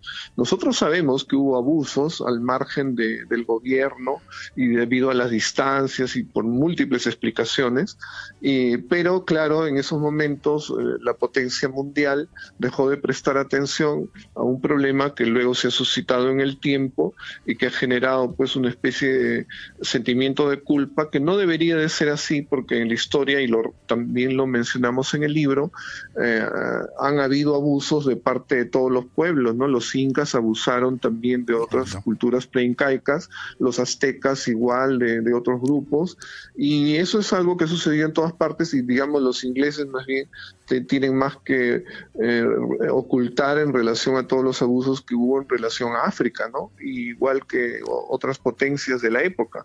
Entonces, lo, colocamos los hechos en la situación real, donde con objetividad se puede colocar eh, combatiendo todas estas exageraciones eh, que han servido intereses políticos generalmente. Imagino que no tiene que haber sido nada fácil el trabajo previo a la realización de este libro. No hay más que escucharle lo bien trazado que, lo, aborda usted todo. Yo precisamente eh, quería preguntarle con respecto a lo que usted manifiesta como el objetivo político, el objetivo ideológico de algunos que predican la imposibilidad absoluta de la objetividad. Eh, ¿A qué se está usted refiriendo? Yo me lo imagino, pero ¿a qué se está usted refiriendo? Lo que sucede es que los historiadores, eh, cuando empezamos a estudiar, se nos refiere a algo que es bastante obvio y razonable. Cada ser humano pertenece a una época.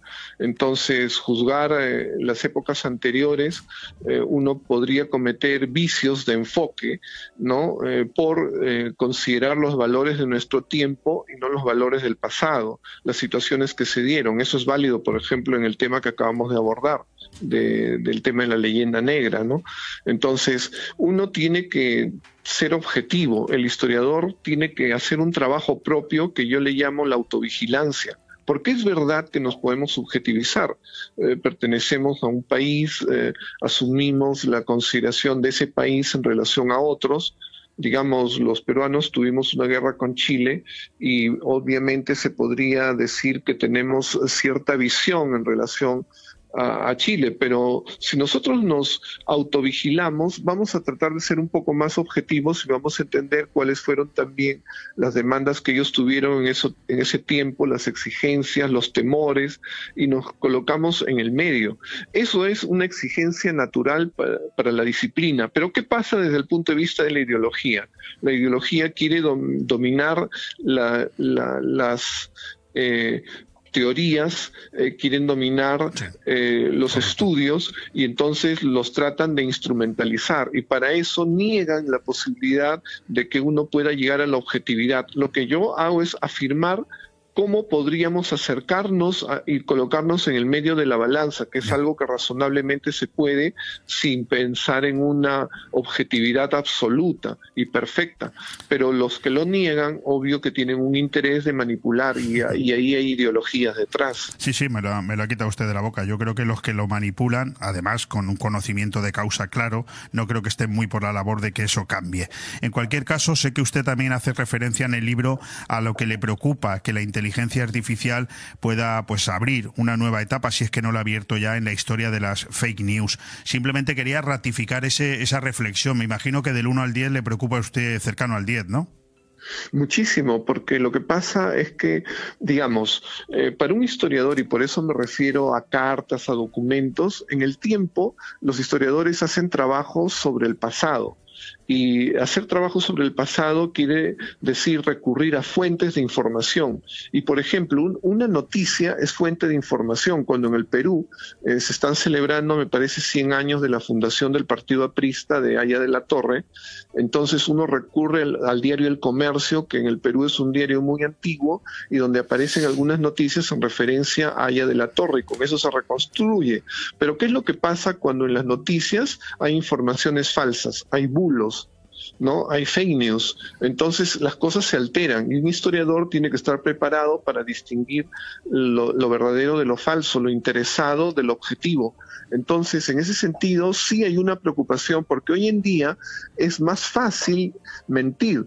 Hoy en día tenemos a las redes y se pueden presentar cosas como que son verdad a pesar de que se, no lo sean. Fíjese usted, eh, don Pedro, que yo le iba a preguntar cuánta culpa tenemos la prensa en la difusión de la denigración y de la difamación sin haberlo antes contrastado. Efectivamente, hay una responsabilidad porque nosotros sabemos que eh, un periodista antes de difundir una información tiene que contrastarla, tiene que verificarla, tiene que corroborarla.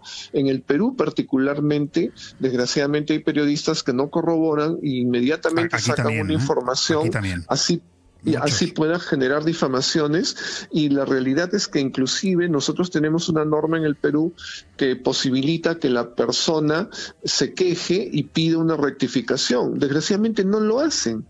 Pero en el momento que se quiere cambiar las normas y hacerlas un poco más exigentes, eh, ponen el grito en el cielo y dicen que se está atentando contra la libertad de expresión. La realidad es que a veces se abusa y obviamente nosotros como demócratas defendemos la libertad de expresión, pero también queremos que el periodismo, que los periodistas en particular, asuman conductas éticas, que realmente ayuden a la democracia y que no la perjudiquen, porque desgraciadamente este tema de la difamación se manipula. Hay políticos que ya tienen un perfil por los suelos, pero que sí tienen quienes los defienden. Yo recuerdo un dicho que decían de Perón en Argentina, asesino o ladrón, queremos a Perón.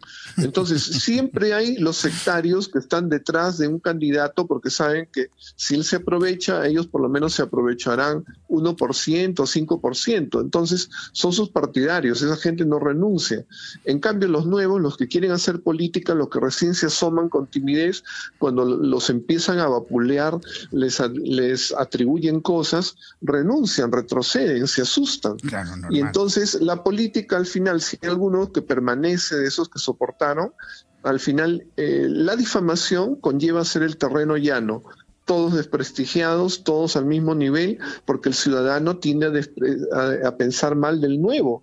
Consideran que este también debe ser igual que los demás. Correcto. Entonces, en ese sentido, esa, ese tema de la, la difamación eh, tiene ese eh, objetivo perverso cuando es utilizado para destruir prestigios, ¿no?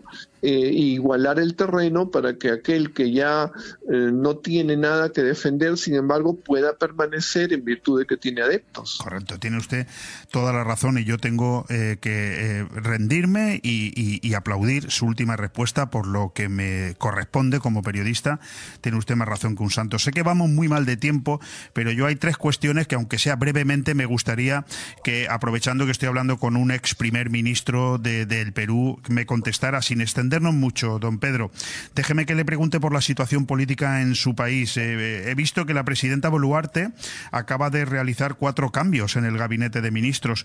¿Cuál es la, la- eh, es una situación estable, inestable la del Perú en este momento? Sé que también se ha liberado recientemente a Fujimori. En fin, ¿qué, qué opinión le merece?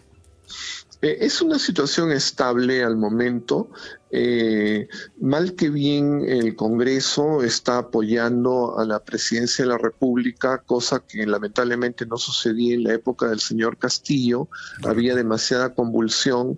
Eh, los ministros que estaban allí eh, realmente no tenían capacidades para estarlo.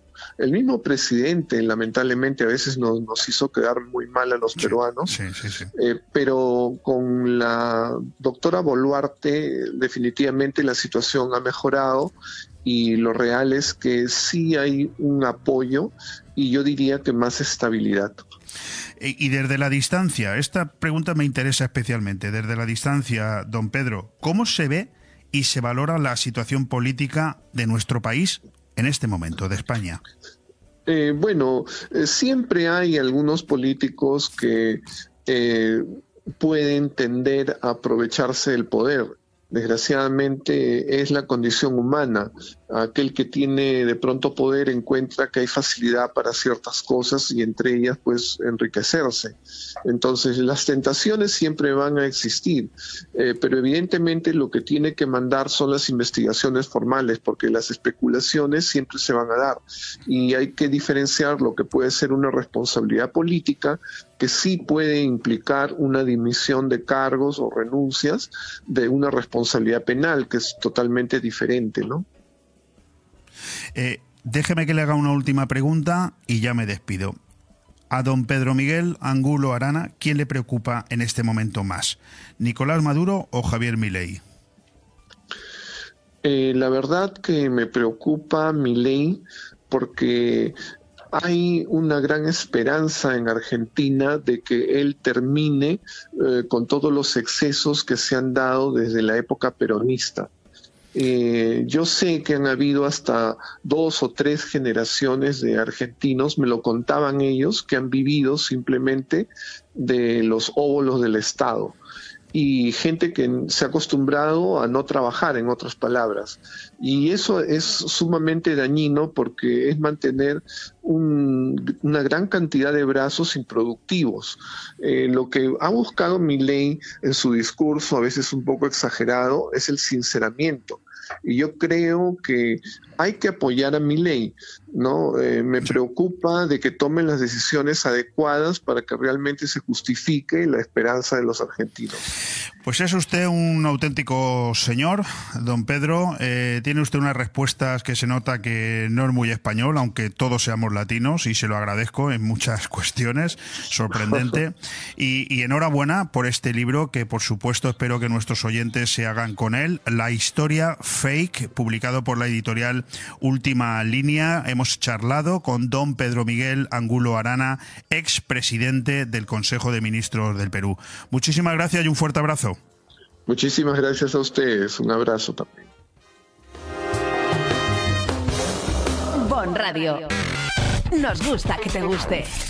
¿Qué mejor manera de pasar un fin de semana diferente, rodeado de naturaleza, que comiendo el gran menú de calzots del Camping Fons del Algar? Calzots en teja con salsa romesco casera, ensalada con vinagreta de frambuesa, pan tostado con alioli y tomate, y de plato fuerte, fuentes de carne a la brasa con costilla, embutido de la montaña y pollo de corral. Y para terminar, postre casero. Y todo por solo 30 euros. Bebida no incluida. Todos los fines de semana previa reserva en el restaurante del Camping Fons del Algar. Partida Algar, Callosa de Ensarriá. Reservas al 608 74 25 71. Racer, reformas y servicios integrales. Realizamos todo tipo de obra y reforma, ya sea pequeña o integral para tu vivienda o local. En Racer instalamos y reparamos aire acondicionado, calefacción y mucho más. Y para completar, servicio de mantenimiento de piscinas y jardinería. Te asesoramos con total garantía en todos nuestros servicios y trabajos. Infórmate en el 609 48 85 19 o en racerintegral.com. Racer, garantía de eficacia y servicio. Polop de la Marina es naturaleza, es cultura, es historia, es deporte, es agua y montaña, es gastronomía, es poesía e inspiración, es literatura, es salud y bienestar. Polop es calidad de vida. Sin duda, un lugar que te va a enamorar. Único, donde perderse y donde vivir. Siente Polop de la Marina. Llega a Benidorm las duodécimas jornadas de la cuchara. Del 1 al 10 de marzo disfruta de este evento gastronómico donde ya tenemos a los 12 restaurantes participantes con un menú que incluye un entrante como mínimo, un plato principal de cuchara, postre y bebida, todo por 25 euros. Más información en la web de Visit Benidorm, oficinas de turismo y APP Gastroeventos, con la colaboración de Patronato de Turismo Costa Blanca y Turisme Comunitat Valenciana. Organizan Abreca y Concejalía de Turismo de Benidorm. Aire Fresco, programa patrocinado por Hotel Meliá Benidorm, Fomento de Construcciones y Contratas, Exterior Plus y Actúa, Servicios y Medio Ambiente.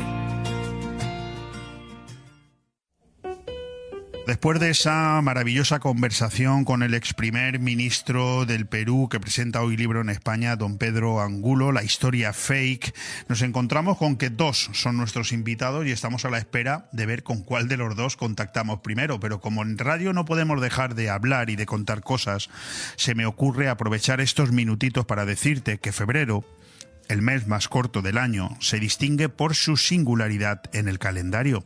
Su duración, de 28 o 29 días, tiene raíces históricas que se entrelazan con la astronomía y la superstición romana. El origen del segundo mes del año, que alguna vez fue el último, se vincula con ajustes en el calendario, tanto romano como gregoriano. En los primeros calendarios romanos, febrero tenía 29 días. Sin embargo, Julio César, en su reforma en el año 45 antes de Cristo, dejó a febrero con 28 días. ¿Por qué febrero es el mes más corto del año? Según la tradición, atribuían a Rómulo, fundador de Roma, la creación de un calendario de 304 días en 10 meses, dejando en el limbo a enero y febrero hasta la primavera. Numa Pompilio, segundo rey de Roma, había, habría dividido el año en 12 meses, añadiendo dos meses. Las leyendas de Rómulo y Numa explicaban el calendario romano, vigente por siglos. Numa ajustó los meses a 39, a 31, perdón, y 29 días, siguiendo la superstición romana que veía a los impares como buenos augurios. Bon Radio. Nos gusta que te guste. El pan nuestro de cada día. Con Alberto Varela. Patrocinado por Hotel Meliá Benidorm.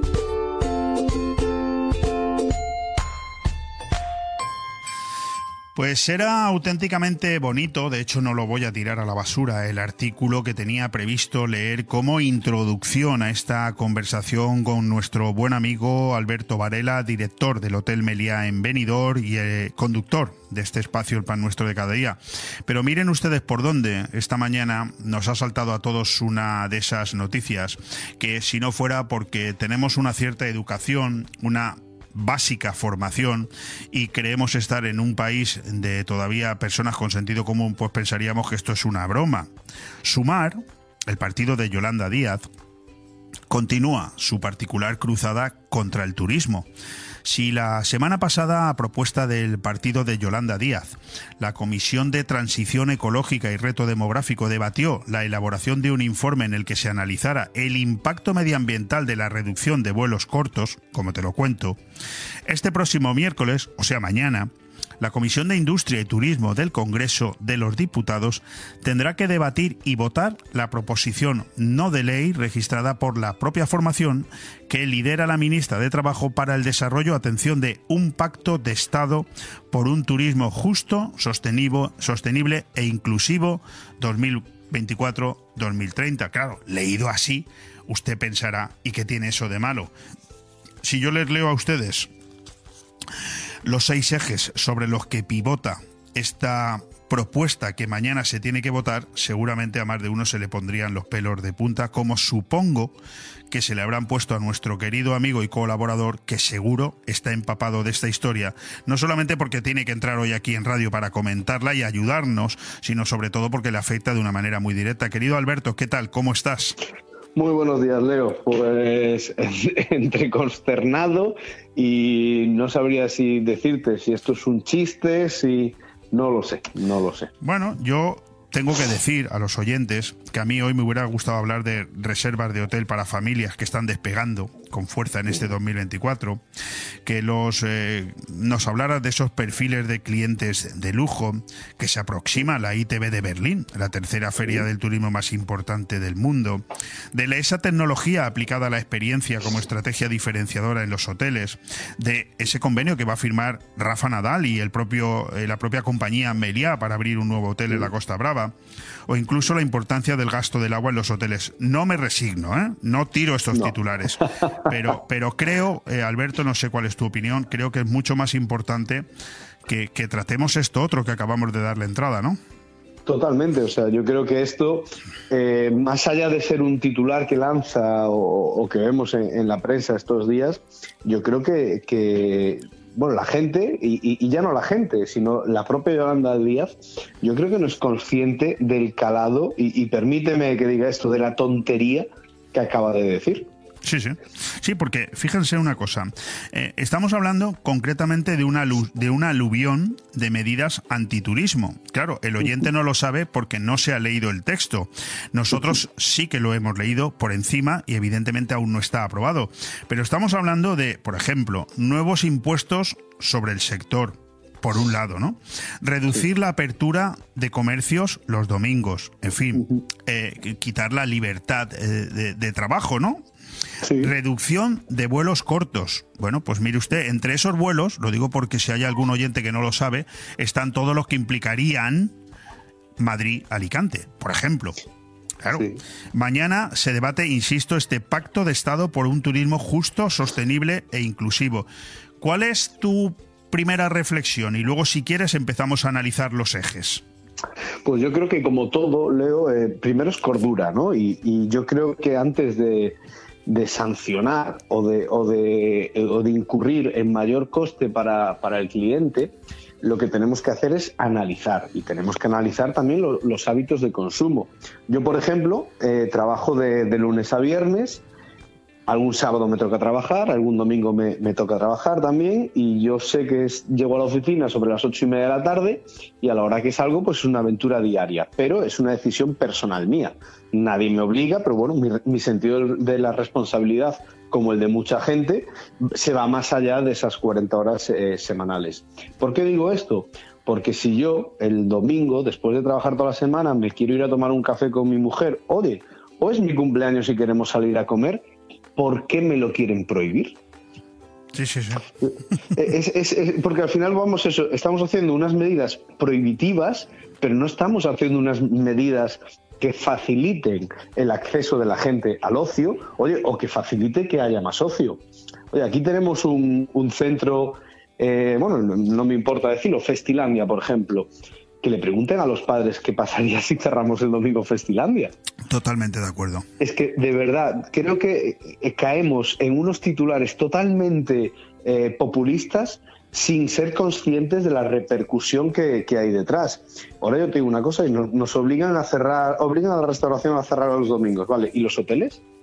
¿Tenemos que cerrar también los domingos? Claro, porque al final lo hemos comentado muchas veces en este micrófono. Hoteles, por cierto, como el Hotel Meliá, pero muchos otros también, tienen en sus comedores y en sus restaurantes un lugar abierto al público en general. Es decir, que si yo quisiera ir el domingo con mi eh, pareja o mis hijos a comer al restaurante del Hotel Meliá, pues no podría. Totalmente. Mira, te pongo otro ejemplo, Leo. Mi padre trabajaba en una agencia de viajes toda la vida, desde que antes de nacer yo hasta que se jubiló. Y el hombre, pues había una semana al mes que pues, se iba a, bueno, a trabajar con las agencias de Asturias. Mi padre, para venir un día antes, se iba el domingo. El domingo dormía en un hotel y trabajaba lunes, martes, miércoles, jueves, y así el jueves podía venir a, para, bueno, para Galicia y el viernes estar con su familia. ¿Ahora se lo van a prohibir? ¿En, en base a qué? y que como la- mi padre, hay un montón de comerciales ¿eh? en, en- en la calle. Para que la gente nos entienda, y antes de entrar en esos seis ejes, que espero que podamos tener tiempo, ya te aviso también de que es muy posible que, eh, que eh, en un momento dado te diga, eh, Alberto, con todo el cariño, nos está llamando el presidente de la Diputación y alcalde de Benidorm que quiere entrar en antena. Porque me lo acaba de comentar y está terminando el pleno de los presupuestos, pero mientras eso Así no es. pase, y evidentemente aprovechándome de la amistad y la cercanía que tengo con don Alberto Totalmente. eh, seguimos con esto. Hablamos, por ejemplo, para que la gente lo entienda, en ese pacto de Estado por un turismo justo, sostenible e inclusivo que se pretende aprobar mañana. Regular la llegada masiva de cruceros. Vamos a quedarnos ahí. Me pregunto yo. ¿Realmente España, que está, eh, no sé, masificada de cruceros, eh, qué significa regular? ¿Que pueden llegar más barcos, otros barcos no? O sea, es decir, estamos poniéndole puertas al campo a la principal industria de este país que ha dejado en caja en el año 23, 185.000 millones de euros y la llegada de 84 millones de personas. ¿Qué es lo que estamos queriendo hacer? ¿Parar el ciclo normal de la vida? ¿Ponerle puertas al campo? ¿Qué, es esto? Mira, yo aquí, aquí hago dos, lanzo dos preguntas, Leo. Por ejemplo, oye, que le pregunten, me centro en tres puertos, Barcelona, Valencia y Alicante, no entro en nada más. Que le pregunten al señor que tiene un estanco eh, en el puerto o una tienda de recuerdos, oye, o un simple bar o un restaurante, que le van a reducir la llegada de cruceristas y que además le van a obligar a cerrar el domingo. ¿Cuántos de los ingresos, qué porcentaje de los ingresos de ese señor, de ese bar, de ese estanco, de esa cafetería son del- de ese domingo que llegan los cruceros? Pues a lo mejor estamos hablando de un 30%. ¿Le está obligando el gobierno a un empresario a renunciar al 30% de sus ingresos? ¿En base a qué? Yo entiendo que evidentemente el turismo eh, es, un motor económico tremendo. Ojo, también es un motor de gasto y por supuesto de, de consumir eh, recursos. Pero debemos de analizar las necesidades del sector y, del clien- y, del- y de los clientes, por supuesto. ¿Quién levantó la mano? ¿Quién se quejó de, la apertura de los domingos de los comercios, de la llegada de cruceros? ¿Alguien hizo un estudio de lo que repercute la llegada de cruceros a nivel económico o un eh, estudio medioambiental de cómo eso puede perjudicar a la ciudad? Yo, por lo que leí en el artículo, no. Esto parece que es un globo sonda que lanzamos porque, bueno, estamos en el gobierno y tenemos que hacer cosas. Vamos a ver, Yo- estamos yo jugando con el pan, eh, mucha eh, gente. Alberto, que yo escuchándote estaba en este momento reflexionando en voz baja, ¿no? Y es que nos damos cuenta, yo creo que los ciudadanos que nos están escuchando, que es algo que ya, bueno, habrán deducido hace mucho tiempo, y es que la clase política en general, ¿eh? en líneas generales, ya no es ese tipo de personas a las que de vez en cuando, cada cuatro años, votamos para ver si pueden hacer que nuestra vida mejore. No, no, eso ya por supuesto que no, eso ya, ya sabemos que no. Ahora lo que, este- lo, lo que luchamos los ciudadanos es por ver a quién elegimos para que no nos complique la vida a los que trabajamos todos los días para que las cosas nos vayan bien. No, claro, o sea, al final vo- votamos por descarte, ya no se vota el mejor, se, se vota el menos malo. Y es muy triste, porque esto lo, lo hemos hablado tú y yo en alguna ocasión. La, la- la- bueno, la, la- élite política o la, la clase política debería ser la élite. Es gente que está eh, moviendo y eligiendo a dónde se va a dirigir la vida de 47 millones de personas a cuatro años vista. Y yo creo que si empezamos a buscar, no hablo de, no, no entro en colores ni en partidos políticos, ¿eh? los pongo todos en la palestra. Si empezamos a rascar un poquito el currículum, en la experiencia del, eh, del 90% de la gente que nos dirige, ostras, creo que nos llevaríamos alguna desilusión, ¿eh? Porque bueno. empiezan, ya no hablo en caso de robar, de, no, no, ya hablo en experiencia de dirigir personas, de dirigir eh, Capacidad empresas. de, capacidad de gestión Exacto, mínima, vamos, exacto, mínima. exacto. Bueno, de hecho, estamos hablando con Alberto Varela, director del Hotel Meliá, conductor de este espacio, el pan nuestro de cada día, y estamos habl- hablando de eso que mañana puede ser una realidad, es ese pacto de Estado por un turismo justo, sostenible e inclusivo que se ha sacado debajo de la manga la señora Yolanda Díaz de Sumar. Hablábamos de, la, de regular la llegada de masiva de, de cruceros. También ha- hay dos cuestiones más. Eliminar las Golden Visa. ¿Esto qué es? Bueno, la, Golden Visa era, es, bueno, es, porque todavía no, no, no podemos decir que era, era una visa especial que se entregaba a, bueno, a ciudadanos de otros países, donde si hacían una inversión mayor de un millón de euros, se le daba un visado más largo, por supuesto, que, que el de un turista de 90 días. O sea, Esto se eh, hizo vamos, que queremos tirar de España a aquellos que se gastan su dinero. es un resumen muy bueno, Leo. Porque alguien que viene con su, me lo invento, ¿eh? viene con un millón de euros, me dicen, pues mira, me quiero comprar esa villa de, de, de Javia, porque es la que soñé toda mi vida y la voy a comprar y vengo con mi millón de euros. Evidentemente lo meto en España de forma legal, pagando impuestos, etcétera, etcétera, tributos, todo, todo, todo, todo. Pues ese señor se decidió hace muchos años, oye, vamos a concederle eh, está, bueno, pues eh, le acotamos los trámites para que pueda invertir aquí porque se necesitaba una mayor inversión. O sea, insisto, eh, es alguien de fuera que dinero de su bolsillo, no estamos hablando de subvención, no, no, no, no, no, dinero suyo venía a invertirlo en España. Y ahora eso va a desaparecer. Bueno, esta tercera, antes de incluso entrar en los seis ejes fundamentales que ponen los pelos de punta, pero esta tercera yo creo que a ti te va a encantar. Condicionar ayudas públicas a mejoras salariales. Es decir, el Hotel Meliá necesita una subvención, una ayuda, que luego devolverá, por supuesto, para mejorar las condiciones de su hotel, pero ojo, no se la van a dar si antes no le sube el sueldo a todos sus empleados. No, pero oye, yo la compro con una condición, que desaparezcan los sindicatos, ¿no? Porque entonces, ¿para qué hacemos una revisión del, de- del convenio colectivo prácticamente cada año? Por eso digo, si es que es, que es un redundar, redundar en, en lo que ya vosotros ya tenéis absolutamente regulado. ¿O es que el Hotel Sí. Meliá no estará por la labor de que sus empleados estén bien pagados y estén felices? Pregunto. Totalmente. Y por supuesto, cumpliendo a rajatabla con todas y cada una de las condiciones legales que hay para ello. Todos los años se revisa el, el convenio, se sube un 3, un 4, un 5%, cumplimos con los tipos de contrato fijos discontinuos, fijos indefinidos. Entonces, pues, es que, insisto, me parece una- algo súper populista, pero que nunca, que no se llevó a, a estudiar qué consecuencias puede tener. Yo creo que la gente en general no somos conscientes, primero porque la política nos genera mucho hastío en líneas generales y segundo porque ya no le terminamos prestando atención a nada porque consideramos que todo es igual, no hay más que ver lo que está pasando estos días con el famoso caso Coldo, las mascarillas y el pastizal de dinero que se han tenido que llevar estos socialistas en los últimos años en, la peor- en el peor momento de la historia de España. Pero cuando hablamos de ese pacto de Estado que mañana posiblemente se apruebe por parte de una señora, una señora Yolanda Díaz, quien en su, en su comunidad autónoma, por cierto, Alberto Varela y Gallego, es que no lo ha votado ni, su ni sus vecinos. Es decir, no, no, no. estamos hablando de que quiere, bueno, pues entorpecer a la industria que, que nadie la ha ayudado en pandemia, que ha sabido salir a flote, que se ha convertido de nuevo en tan solo dos años en la principal industria del país, insisto, batiendo todos los récords, no solamente a nivel nacional, sino fundamentalmente en la provincia de Alicante, que es la que más nos importa a nosotros. Y estamos hablando de un pacto de Estado que, pre- que pretende un trabajo decente, como si no existiera, un derecho a la vivienda, como si esto ya no estuviera regulado, una mitigación del cambio climático. Todo esto dentro de ese pacto de Estado, es decir, como que los señores empresarios que se dedican al turismo, pues son eh, tiene la obligación de que todo esto se lleve a cabo. Infraestructuras de proximidad y transporte sostenible, la identidad, la cultura y el patrimonio de los territorios, la financiación de los servicios públicos. Prepararos, queridos compañeros, queridos empresarios del sector turístico, porque os va a caer, vamos, la del pulpo, ¿eh? No, totalmente. Y, y luego también una cosa, ¿no, Leo? Eh, Yolanda Díaz, vi- vicepresidenta del gobierno y antes tuvo el cargo en, me sale en ministra de Trabajo. Sí, ministra de Trabajo, correcto. Exacto, o sea, son sus dos últimas funciones en, en el, en el gobierno actual.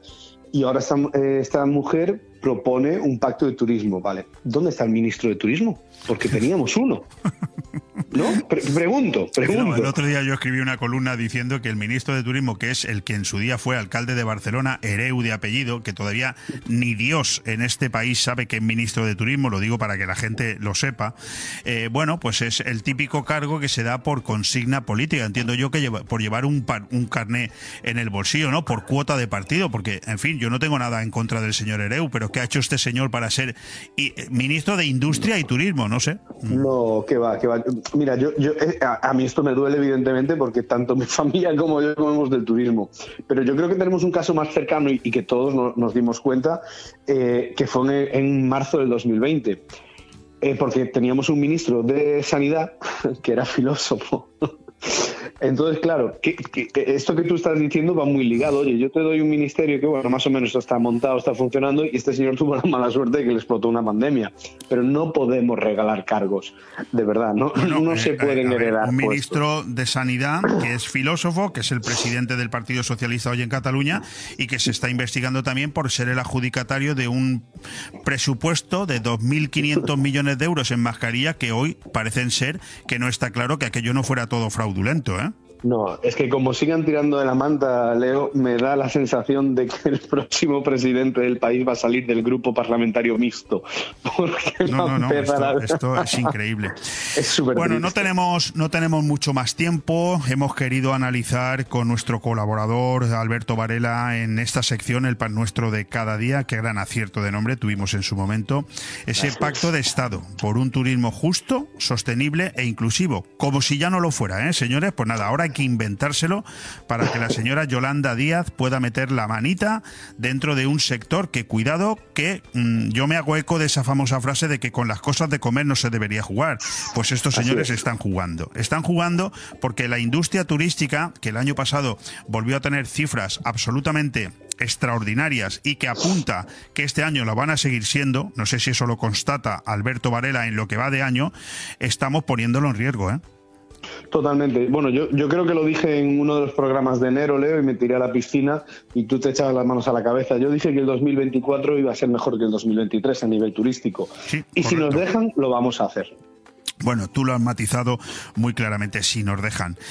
Se nos queda toda la entrevista, todas las preguntas y los temas incluso. ¿eh? El sector hotelero comienza a abrir puertas a las habitaciones inteligentes, un sinfín de temas para volver a tratar aquí con Alberto Varela, pero es lo bueno que tiene esto, que el turismo da noticias todos los días, aunque no siempre buenas, y que dentro de dos semanas tendremos ya la entrevista preparada con, con el señor Alberto Varela. Totalmente. La actualidad manda y hoy mandaba eh, a ver lo que pasa mañana. Fantástico, muchísimas gracias Alberto Varela, director del Hotel Meliá. Un abrazo. Otro, hasta luego. Bon Radio. Nos gusta que te guste. Dos por uno en audífonos. ¿Qué? ¡Dos por uno en audífonos! ¿Qué? ¡Dos por uno en audífonos! ¿Qué? Ahora, en Specsavers Audiología, llévese 2x1 en audífonos. Se lo podemos decir más claro, pero no más alto con los nuevos audífonos de Specsavers Benidorm. Specsavers Audiología. Estamos en calle Gambo 2, Benidorm. En Blue Espacio Gourmet by Chocolates Marcos Tonda y Heretat de Soler, en este otoño regalo seguro en tus compras. En Blue Gourmet, en la calle Alameda 27 de Benidorm, encontrarás todas las gamas de productos Marcos Tonda y Heretat de Soler. Panetones Juan Fran Asensio, los aceites más acreditados, vinos de Alicante y Valencia, turrones de Gijona y Alicante, licores de Alicante, nísperos y mermeladas de Callosa. Un espacio para todos los productos de nuestra tierra en Blue by Marcos Tonda y Heretat de Soler. Chocolates, dulces y turrones este otoño con regalo seguro en tus compras. Si buscas lo mejor para tu huerta y jardín, lo vas a encontrar en Abona B. Fertilizantes y fitosanitarios, agricultura ecológica, asesoramiento en cultivos alternativos y mucho más. Estamos en Altea, partida Cablan 75, en los bajos de Juguetilandia. También en Callosa de carretera Fons del Algar, kilómetro 0,3. Y en el teléfono 96 588 0017. Abona B quiere decir cultiva bien.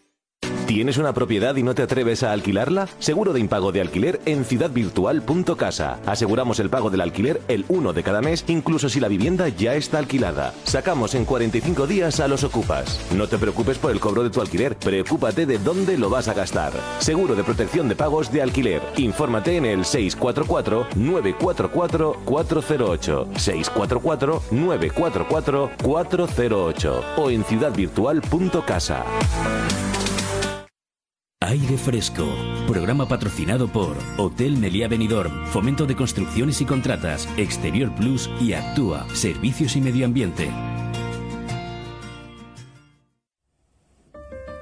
Es lo que tiene la radio, es lo que tiene el riguroso directo. Lo hemos dicho hace unos minutos. Estábamos esperando que dos invitados, en este caso el director del Hotel Meliá, con el que acabamos de hablar, Alberto Varela, sobre ese proyecto en tanto enloquecido que Yolanda Díaz pretende poner mañana un poco pues para meter la zarpa en el mundo del turismo y seguramente para estropearlo todo.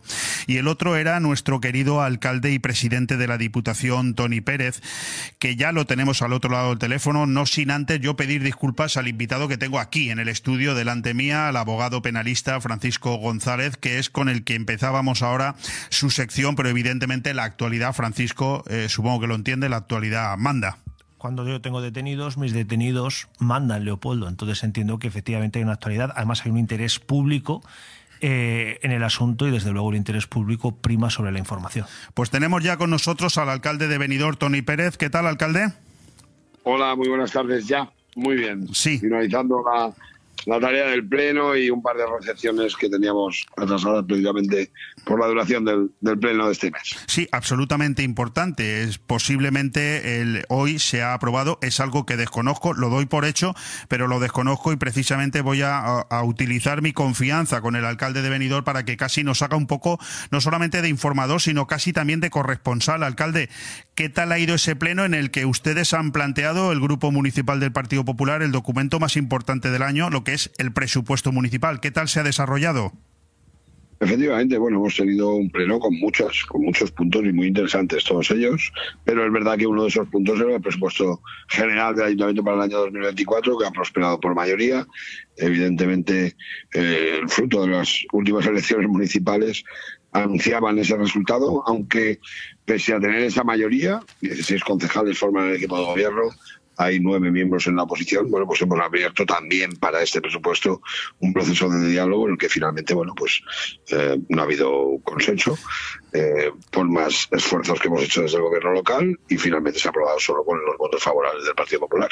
Tengo yo aquí al abogado Francisco González que precisamente me preguntaba eso al entrar en el despacho, eh, en el estudio, me preguntaba si al final había sido posible o no ese diálogo que ustedes como equipo de gobierno habían planteado a la oposición a pesar de tener una mayoría ya no absoluta sino bueno completa no con 16 de los 25 ediles. Pero parece ser que no ha sido posible ese diálogo por parte del grupo socialista dicen que es que ustedes no han querido atender eh, las eh, 20 solicitudes que ellos habían planteado. ¿qué hay de verdad en todo esto alcalde? Bueno, que hemos abierto un proceso de diálogo, es una oferta que hicimos desde el equipo de gobierno y, nos plantearon, es verdad, eh, un total de 20 propuestas, de las cuales 10 eh, nosotros hemos admitido. Eh, hay que decir que estas propuestas que habíamos admitido superaban los, superan, de hecho, eh, los 25 millones de euros. Son obras, infraestructuras. Bueno, eh, cada uno tendrá que explicar cuál es su sentido de la política, ¿no? Pero, pero trasladamos que ya que ellos no eh, iban a decir de qué partidas había que quitar el dinero, sí que pedíamos nuestra muestra de confianza de una mayoría absoluta, ofreciendo diálogo para consensuar un documento a la oposición en minoría, pues que nos comprometíamos a plasmar en un documento nuestro compromiso, nuestra palabra, para desarrollarlo en este ejercicio. Y al final eran 10, millones, 10 obras, como digo, eh, bueno, yo creo que muy importantes. Pero, pero ha habido un momento en el que no han querido eh, firmar ese documento de acuerdo. Bueno, Eh, a ver- ellos tendrán que explicar los motivos. ¿no? Sí, a ver si yo lo he entendido, alcalde, porque me parece que ha dicho usted una cosa con, con mucha importancia. O sea, el Partido Socialista ha hecho 20 propuestas, pero ustedes, como equipo de gobierno, con mayoría absoluta, sí que, sí que estaban dispuestos a, a- a aceptar 10 propuestas cuyo valor, cuyo coste era de 25 millones de euros, y a pesar de eso, ¿lo han rechazado? No, no, el coste es superior. Lo que decimos es que solamente en alguna de las obras que proponían y que aceptábamos en ese documento, solo en obras ya había más de 25 millones de euros. Ya, ya. Por ejemplo, claro, eh, es que hay obras muy importantes. Sí, no, no, es que me parece increíble, por eso se lo digo. Vamos, no, no, no entiendo, no entiendo cómo es posible que el, que el partido en la oposición haya, haya rechazado, em, no sé, ese diálogo. No, no lo termino de entender. Bueno, ellos lo justifican en que no se fían de nuestra palabra, pero comprenderá que esto para nosotros es un poco más que un insulto, ¿no? Yo creo que es faltar ya a la honestidad de las personas. En cualquier caso, después de haber dicho eso, que rompían el diálogo porque no se creía en nuestra palabra, no acudieron a la reunión del viernes que les propusimos después de esa manifestación en una... Tengo que decir que emitieron una nota de prensa cuando estábamos dialogando, diciendo que, que- que abandonaban la negociación. Bueno, aún así les invitamos a mantener una reunión ese viernes a las 6 de la tarde, a las 18 horas. No se presentaron. Les invitamos a mantener una reunión el sábado a las 10 de la mañana. Eh, parece que esta reunión sí que se produjo sobre las diez y media. Eh, mantuvieron nuestros portavoces con los suyos esa reunión en la que le confirmábamos y le poníamos el documento delante para firmar, pero a las 12 y 4 minutos aproximadamente, después de guardar el minuto del ayuntamiento, su respuesta volvió a ser que no, que no firmaban ningún documento, que bueno, pues es que repito, eh, pese a todo, bueno, pues no han querido acordar. eh, bueno, tampoco podemos obligar a Sí, sí, nadie a pactar. Mire usted, yo creo que el ejercicio de un gobierno No, ahí queda, ahí queda el de dato. Ahí mayoría queda. absoluta, reite- reitero lo de mayoría absoluta porque yo creo que las, es importante clarificar eh, cuando algo parte de tu vocación y voluntad y cuando estás obligado a algo, ¿no? Sí, sí, que yo... Y hay muchos ayuntamientos donde las mayorías absolutas ni siquiera le dan un despacho a la oposición. Y esto es así, en la propia comarca. Y hay mayorías absolutas que no han aprobado presupuestos, mucho menos se lo han ofrecido a la oposición el pactar, aunque fuera una obra. Pero bueno, esto lo tiene que explicar el Partido Socialista de Correcto. Gobierno. si no Estoy, estoy- estoy de acuerdo con usted, sí. Tony, Porque usted ha formado parte de una corporación en la que sabe que hemos negociado, dialogado, admitido y cumplido. Y era una posición en minoría del gobierno, pero bueno, que lo haga un gobierno en mayoría absoluta, ya lo quisiera yo para sí, por parte del señor Pedro Sánchez y sus socios con respecto a las propuestas del Partido Popular en España, ¿no? Que hubiera una oferta, una oferta de diálogo. Totalmente No, de acuerdo. Alcalde, le quiere hacer una le quiere hacer una pregunta el abogado Francisco González. Tony, muy buenas, soy Francisco Muy González. buenos días, Francisco. Mira, eh, yo, yo a mí me parece, por lo que yo he estado viendo y lo que me he informado, realmente lo que se ha intentado por parte de la oposición ha sido estrangular económicamente a los ciudadanos de Benidorm. Lo que tú no puedes hacer es intentar imponer un acuerdo cuando además estás en minoría. O sea, yo creo que en este caso el partido gobernante ha tenido la grandeza de tomar en consideración las propuestas del partido minoritario y, bueno, y pese a que las ha tomado en consideración y las ha aceptado muchas de ellas, encima no consigue el voto favorable. Bueno, pues es una pena, es una pena. Pues yo creo que sí, ¿no? Porque si tú, eh, a ver, aquí solo cabe una, objetivamente solo caben dos, dos excusas, ¿no? Por parte del grupo, en este caso socialista. En primer lugar, que hicieran las propuestas un poco a la ligera, solo para torpedear el presupuesto. Y en segundo lugar, que, les haya entrado una suerte de vértigo de decir que esto vale en serio y quieren pactar, ¿no? Porque todo esto parece que, que se rompe o se tuerce cuando evidentemente en ese proceso negociador, con las 10 propuestas ya admitidas por nuestra parte, llega el momento de firmar el acuerdo que lógicamente hacemos la incorporación de estas propuestas a cambio del voto a favor, ¿no? Porque no se puede entender de otra forma.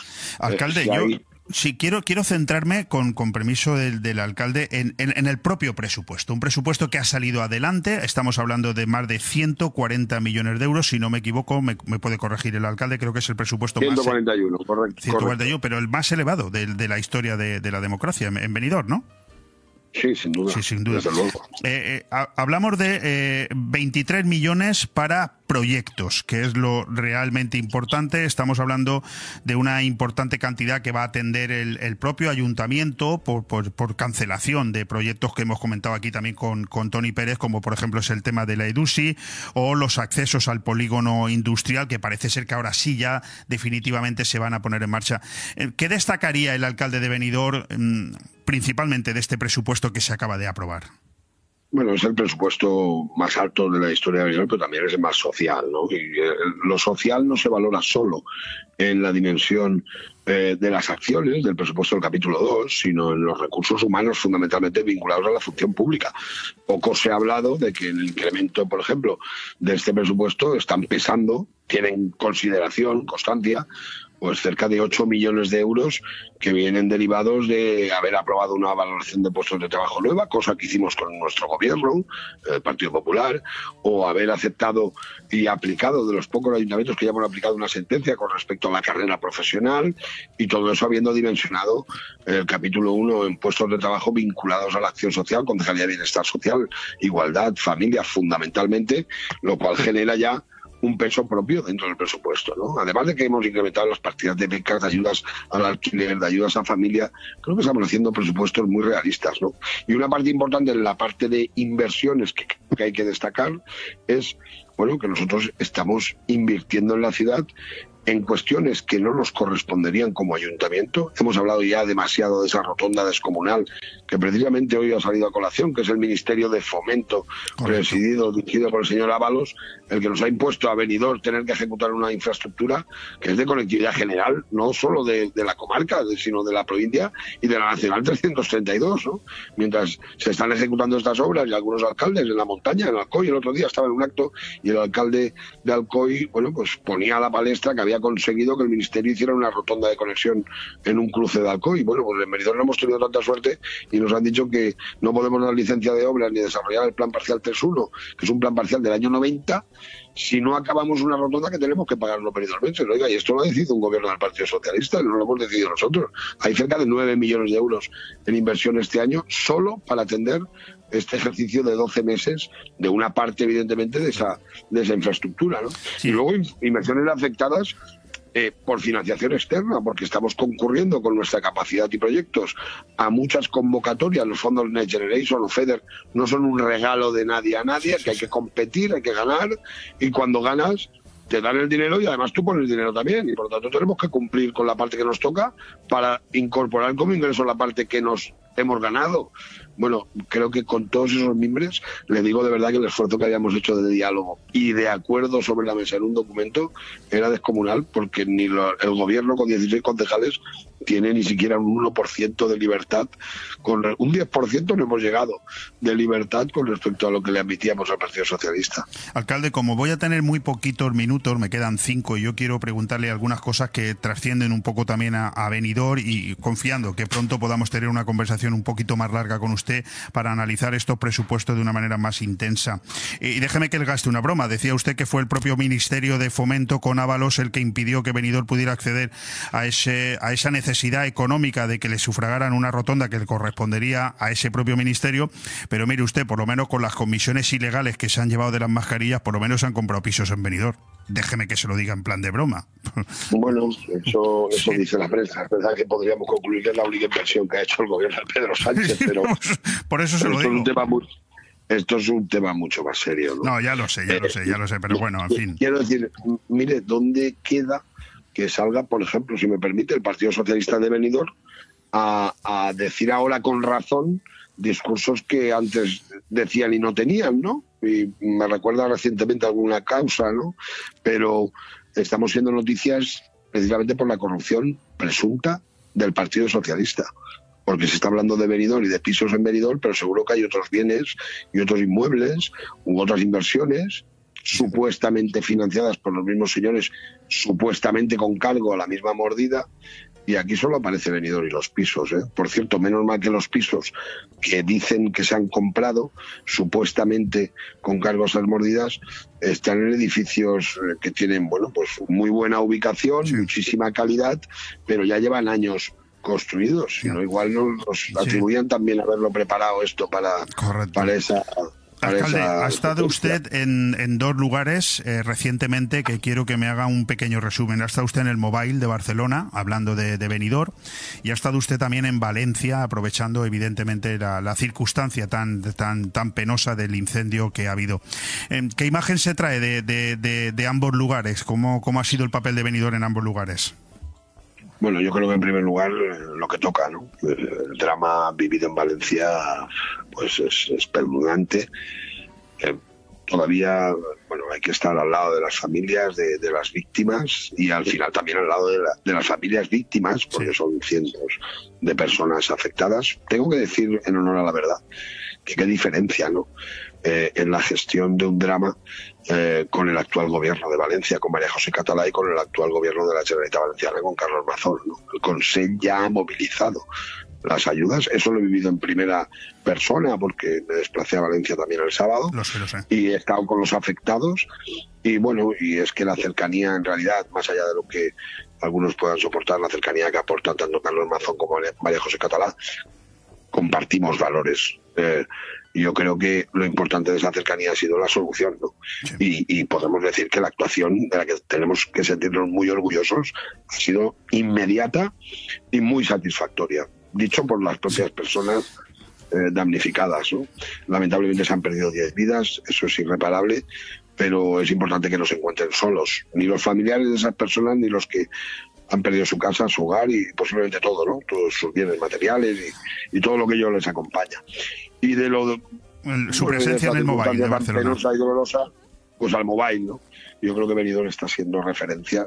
El mobile es de estas ferias mundiales en las que eh, muy pocos pueden estar y menos a nivel no diré institucional, sino sí de ciudad, de destino en este caso, para hablar de lo mucho que has avanzado y es de eso que contribuye a seguir siendo una gran referencia de la digitalización del turismo, de la industria turística y de la actividad turística para España y para Europa y en este caso el mobile, ya le digo también, como referencia mundial. ¿no? Es impresionante el- el- el- la reputación que Benidorm ha adquirido eh, gracias a ese plan estratégico que iniciamos en 2015 y, y que está, bueno, pues eh, haciendo un efecto llamada impresionante eh, para que nos sigan. Y se nos ha puesto de modelo en el mobile y yo creo que eso es una grandísima noticia. Pues con eso nos quedamos, no tenemos tiempo para más, agradeciendo de verdad de una manera muy especial la presencia aquí en estos micrófonos del alcalde de Benidorm, Tony Pérez, presidente de la Diputación también. Muchos temas se quedan encima de la mesa, pero es normal. En cualquier caso, la noticia del día es que Benidorm ya tiene presupuesto municipal 2024 aprobado por un valor de 141 millones de euros, del cual hablaremos largo y tendido en los próximos días. Alcalde, muchísimas gracias.